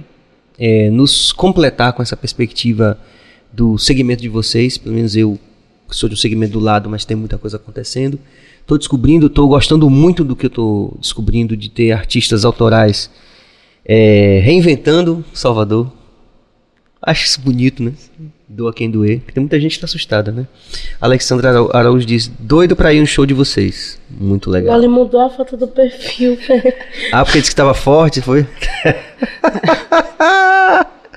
Muito legal. Muito bom. E Joel Thomas pede pra Aura falar sobre Roxo GG. Com- não, por favor. Pegadinha. É? Eu chamo de pegadinha até hoje. É, Joel foi a pessoa que me deu o meu primeiro beat, o meu primeiro beat, o beat de Áurea Abolicionista, que a gente estava até ouvindo quando estava vindo pra cá, foi ele que Sim. fez. E muito obrigada por lembrar, viu, meu amor? Eu faço questão de falar isso em toda em toda entrevista que eu dou, em todo lugar que eu vou. É, são pequenas pe- é, as pessoas, elas podem ter o mínimo de visibilidade que for, sabe? Mas a motivação que ele me deu para poder escrever no beat, poder lançar a música, foi tipo, foi enorme. Sabe, eu nunca tive um centavo para poder comprar beat, nunca, nunca, eu nunca paguei um beat. Hoje eu tenho produção de, sei lá, de musão, sabe? Hoje eu tô indo já para outro estado para poder fazer minhas paradas. Tenho produção Legal. de MDN, tenho produção do RDD que a gente vai lançar, tá ligado? E tipo assim, foi por causa dele. Sabe que eu tava louca atrás de beat. E eu já tinha noção que eu não podia lançar música com beat da internet. Tá ligado? Primeiro, nenhum me, me, me aprazia, nenhum Sim, me, sim. me- né? Não era onda ainda, né? É, não era minha onda. E, tipo, quando ele fez o beat de Áurea Abolicionista aí, que ele me mandou, ele, ó, tenho esse beat aqui pra você. Assim, eu tenho até uma conversa até hoje no, no, no, no Facebook. Pra você ter ideia, a gente nunca conseguiu se encontrar pessoalmente. Caramba, que é muito interessante esse momento que a gente está vivendo. né? A gente pode fazer essa, essa interação artística, né? E conseguir grandes resultados sem nunca ter se visto. né? Não, a gente nunca se viu pessoalmente. É, eu já fui pro Rio já um bocado de vez. Todas as vezes a gente desencontra, tipo, sabe? E aí não consegue. Mas eu sou louca, louca, louca pra conhecer o Job, porque, tipo, é um, um, um amor, um produtor muito foda, muito foda mesmo. Sabe? Hoje eu tenho produção, tipo, gringa, sabe? Sim. Eu, eu- Que a Una falou aqui, não foi? é, lançou agora dia 1 dia 15 em todas as plataformas digitais, então quem puder. Fortalecer e ouçam. ouvir. É curtir. muito bom, tá muito bom, tá muito bom. Grime é um. um... Grime é um, um, Que orgulho. um tá gênero musical que ele é. Ele é oriundo do Reino Unido, né? Ele é de lá de Londres e tal, uma parada bem eletrônica, onde a gente rima em cima desses beats eletrônicos, tá ligado? E é muito, muito massa. Eu me encontrei no Grime depois do Boom Bap, Porque assim, eu passei. eu- eu- esse processo do, do boom bap, trap, aí depois veio as outras paradas, foi muito barril pra mim, porque eu não consegui. Como eu, eu falei pra vocês, tudo Dudu é uma música experimental. Não, deu eu super não, certo. É, eu não vou fazer outra música aí que nem tudo Dudu. Todo mundo ficou esperando. Eu tenho outras músicas experimentais também que estão intocadas, sabe? Mas que tudo Dudu foi a que eu falei, pô, vamos lançar, velho. Não vamos deixar ela assim, não. Não vamos deixar ela intocada, não. Vamos lançar, eu tô sem lançar nada mesmo. Vamos lançar e aí a parada deu certo. É a música que todo mundo canta em qualquer lugar que eu vou. Todo mundo canta tudo Dudu. É, um hit é um hit, né? Tá ligado? e aí foi isso, velho. Tipo, é, depois do, do Boom Bap, eu só consegui vir me encontrar agora no Grime. Que eu também tive a ajuda de um bocado de, de gente, sabe? Me ajudando, me incentivando a fazer, porque não era uma parada passageira. Foi um bagulho que eu encontrei mesmo. E, né? E hoje já tô começando a. Eu tô voltando a cantar eu posso dizer isso, eu tô voltando a cantar, a usar a minha voz, como ela tava falando, que ela disse que ela faz questão com que eu cante e tal. Pá, porque eu fiquei, eu sou uma pessoa, eu fui, eu fiquei muito frustrada depois que eu saí da igreja. Tá ligado? Era, eu, ai, vamos cantar na Cato Caralho, bora. Tá ligado? Aí eu, depois que eu saí da igreja, eu só rimava, só rimava, só rimava, só rimava. Só rimava, só que agora não tem jeito. Não Tá tem jeito. Agora a mãe total. tá. Ah, caramba. Tá Mas tá online pra caramba. Tá online pra caramba. É isso, meninas. Eu espero que a gente possa cada vez mais ouvir vocês aí e a bancada de vocês representando aí para poder a gente ter alcançar essas ideias aí que são tão fundamentais pra gente, viu? De verdade. Espero que vocês possam também, à medida que forem lançando coisas novas, possam vir aqui também retornar ao nosso programa, que está de certeza. portas abertas para vocês. Obrigado de coração, Obrigada. Una. Eu que agradeço. Obrigada. Obrigado, Áurea Sem Miséria. É, queria terminar cantando, né? Porque a gente tem uma música aí pra cantar. Vamos. Tem mais uma. E vocês se comprometendo a voltar aqui uma hora dessa. Tá Com certo? certeza, quando ela lançar o EP. Vou Aí. voltar, vou voltar. Valendo, então. dívida. Valeu. É. É isso aí, rapaziada. Então a gente vai terminar com essa música e agradecer aí todo o fortalecimento de vocês. Amanhã a gente vai ter Nanda Batista. Nanda E no Batista. segundo horário a gente vai ter o Marcel, que veio do Rio de Janeiro especialmente para poder fazer. Foi nosso produtor do último álbum, Alma Leve, que a gente gravou lá no estúdio Nat Roots. É um artista que tem também um cabedal muito grande, assim, que super. Hoje eu gravei com ele me dirigindo, então a gente tá super ansioso. E vamos fazer amanhã num segundo horário com o Marcel, porque Marcel já volta pro Rio de Janeiro e a gente não pode perder a oportunidade de ter Marcel aqui cantando com a gente aqui no Bahia Cast, né? Afinal de contas, o cara mora no Rio e é uma oportunidade de ouro pra gente. Vamos cantar? Vamos que vamos. Ai, o beat antigo. Eu nunca vou achar o beat original da música. Quer dizer, esse é o beat original. É o beat que foi lançado, é um outro beat. É outra parada que eu nunca fiz. ó. Nunca fiz ela ao vivo. Nunca vou achar, eu já desisti já. Coisas que acontecem artistas Sim. independentes. Sim. Ei, a carreta da 11. Preta gorda do black, tu aguenta a favelada do brilho de menta. Não come reggae pra parte nojenta. Sua autodefesa é pagar. A agitada foveira do baile, a escorada por Nanda Style. Perde a linha, mas sabe dar um time. Perde a linha, mas sabe dar um time. Não queria, mas sempre tá ali. O seu intuito é dançar e curtir. Mas os machos tentam interferir. Sarrando nela, sem ela permitir. E, e as piveta mete sem dó. Trabalha, estuda, mais longe do pó. Se vira madruga, não é de gogó.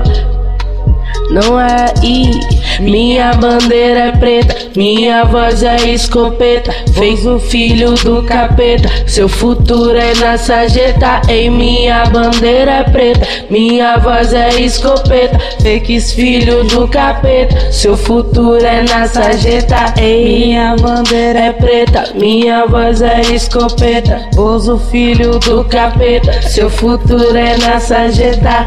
Minha bandeira é preta, minha minha voz é escopeta, fakes filhos do capeta. Seu futuro é na sarjeta.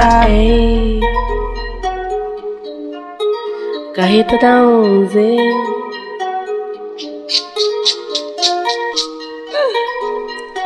Eu amo a irreverência. Eu morro de amor. Oi, que malvado. Ai, minha bandeira é preta, minha voz é escopeta. Pôs o filho do capeta, seu futuro é na sarjeta. Ei, minha bandeira é preta, minha voz é escopeta. Fakes filhos do capeta, seu futuro é na sarjeta. Ei, minha bandeira é preta, minha voz é escopeta. Pôs o filho do capeta, seu futuro é na sarjeta. Minha bandeira minha voz é escopeta. Fakes filhos do capeta, seu futuro é na sarjeta. Ei, a carreta da 11. Oi, que bitinho malvado. Um cheiro.